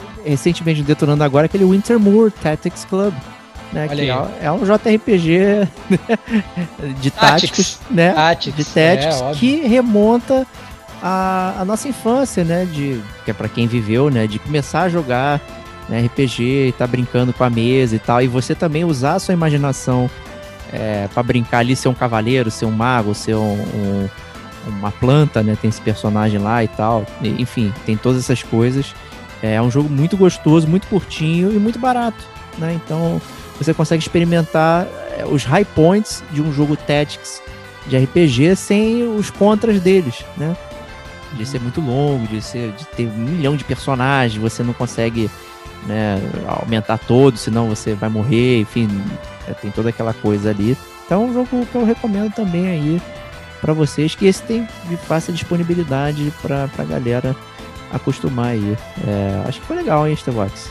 Muito bom, cara, muito bom. A gente tava devendo, cara, foi bem divertido. Foi. É, gostei. Obviamente a gente não citou nenhum, digamos, nenhum jogo específico. Acho que a gente poderia tranquilamente fazer podcast sobre a série Final Fantasy, podcast Sim. sobre a série Dragon Quest, é. sobre podcast sobre a série Tales of, que inclusive você, o eu grande amo, mestre, amo. já jogou toda a série Tales of. Então, assim, eu acho que, obviamente, aqui a gente, obviamente, não, não fala Nino Kune, diretamente. Né? Nino Kune, eu acho espetacular, cara. Eu, eu, sou fã de Nino Kune. Eu gosto dessas paradinhas de você colecionar bichinho e tal, essas coisas. Nino, o, por exemplo, o 2 eu não joguei, inclusive falaram que desvirtuaram totalmente o jogo. Sim, é você não mais, tem umas coisas meio estranhas, até de de Tower Defense, sei lá. Eu, o Nino olha só, eu fui totalmente, eu joguei sem jogar total, mandei o Diego, ouvi as reviews, falei, ah, não vou pegar esse jogo não, apesar de eu ter amado o primeiro, né? Então assim, tem muito jogo bom aí, eu acho que vale a pena a galera pesquisar e olhar, eu acho que é, você tem que realmente, mas pesquise, esse é meu ponto, vai entender a fundo como é que é o combate, porque por mais que seja um, um, um, um nicho grande, né? Você tem milhões de amantes de RPGs aí, ainda assim é um nicho, né? Se não for a tua, não importa, cara, você não vai gostar. Então, analise aquele JRPG que você vai pegar, né? Entenda realmente como é que ele funciona, como é que é o combate, se a história é, é a história razoável, a história geralmente é. Mas vai pela como é que funciona o gameplay daquele jogo, como é que é o combate daquele jogo, porque geralmente o gameplay é o combate do JRPG, né? Não tem muito erro. O resto é só você andar, né? Então, entenda realmente como é que é aquele combate, se é alguma coisa que você gostaria, se é alguma coisa que vai mexer com a tua mente, ou se na verdade é só um menu, às vezes é isso que você quer, você quer só um menu para ficar apertando o botãozinho, ataque, ataque, ataque.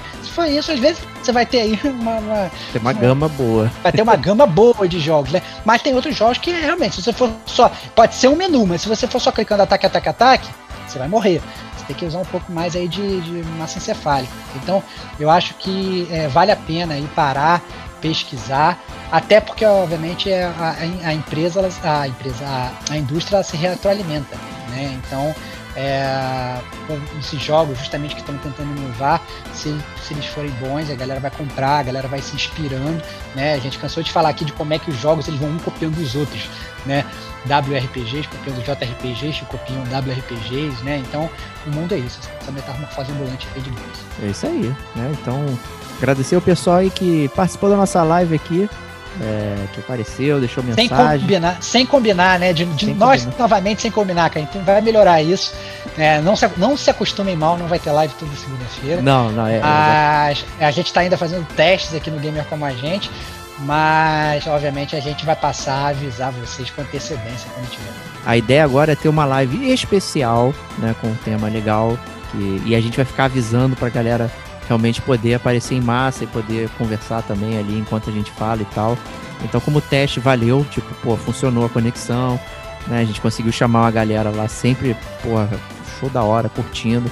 Apareceu o senhor Cleverson, que tava com saudade dele, apareceu Olha, lá. cara, muito bom. Chamou a gente de geriatra, né? Não gostei, mas tudo bem. Excelente. Mas a gente é, cara. O que vai fazer, cara? A gente é. Ainda mais fazendo live, cara. A galera que vai fazer live é muito mais nova do que a gente. Eu, eu acho que assim, eu acho que é legal, obviamente a gente vai melhorando isso. Pode até tentar bolar um tipo de podcast que a gente fa melhora essa interação com a galera, né? Vá comentando o que a galera tá falando, né? É, olha, o super chat do Gamer com a gente. É isso aí, super chat. É. Então, assim, criar, criar, criar, um, criar alguma, um jeito maneiro aí. Obviamente, a gente precisa saber o que, que vocês querem também. Isso é bastante legal. Né? Então, para isso existe o Gamer com a gente News, a gente lê as cartinhas de vocês. Né? Mande pra gente sua carta, sua mensagem, nesse sinal de fumaça. Semana que vem, provavelmente, tem Gamer com a gente News. É semana que vem já, não, não tem que olhar o calendário. É semana que vem. Mas, semana que vem. mas assim, é, é isso, galera. Assim, Preparem-se, porque o, o futuro é o limite. O que, que vai, pode vir mais aí pelo Gamer como a gente para vocês? Isso aí. Então, obrigado a todos e mandem as cartinhas que o Stevox pediu, hein? A gente vai ler todas na próxima programa. Então. Aquela do. É? Jogos Vorazes, né? A gente se é. vê semana que vem. Um grande abraço e até lá. Tchau, tchau, galera.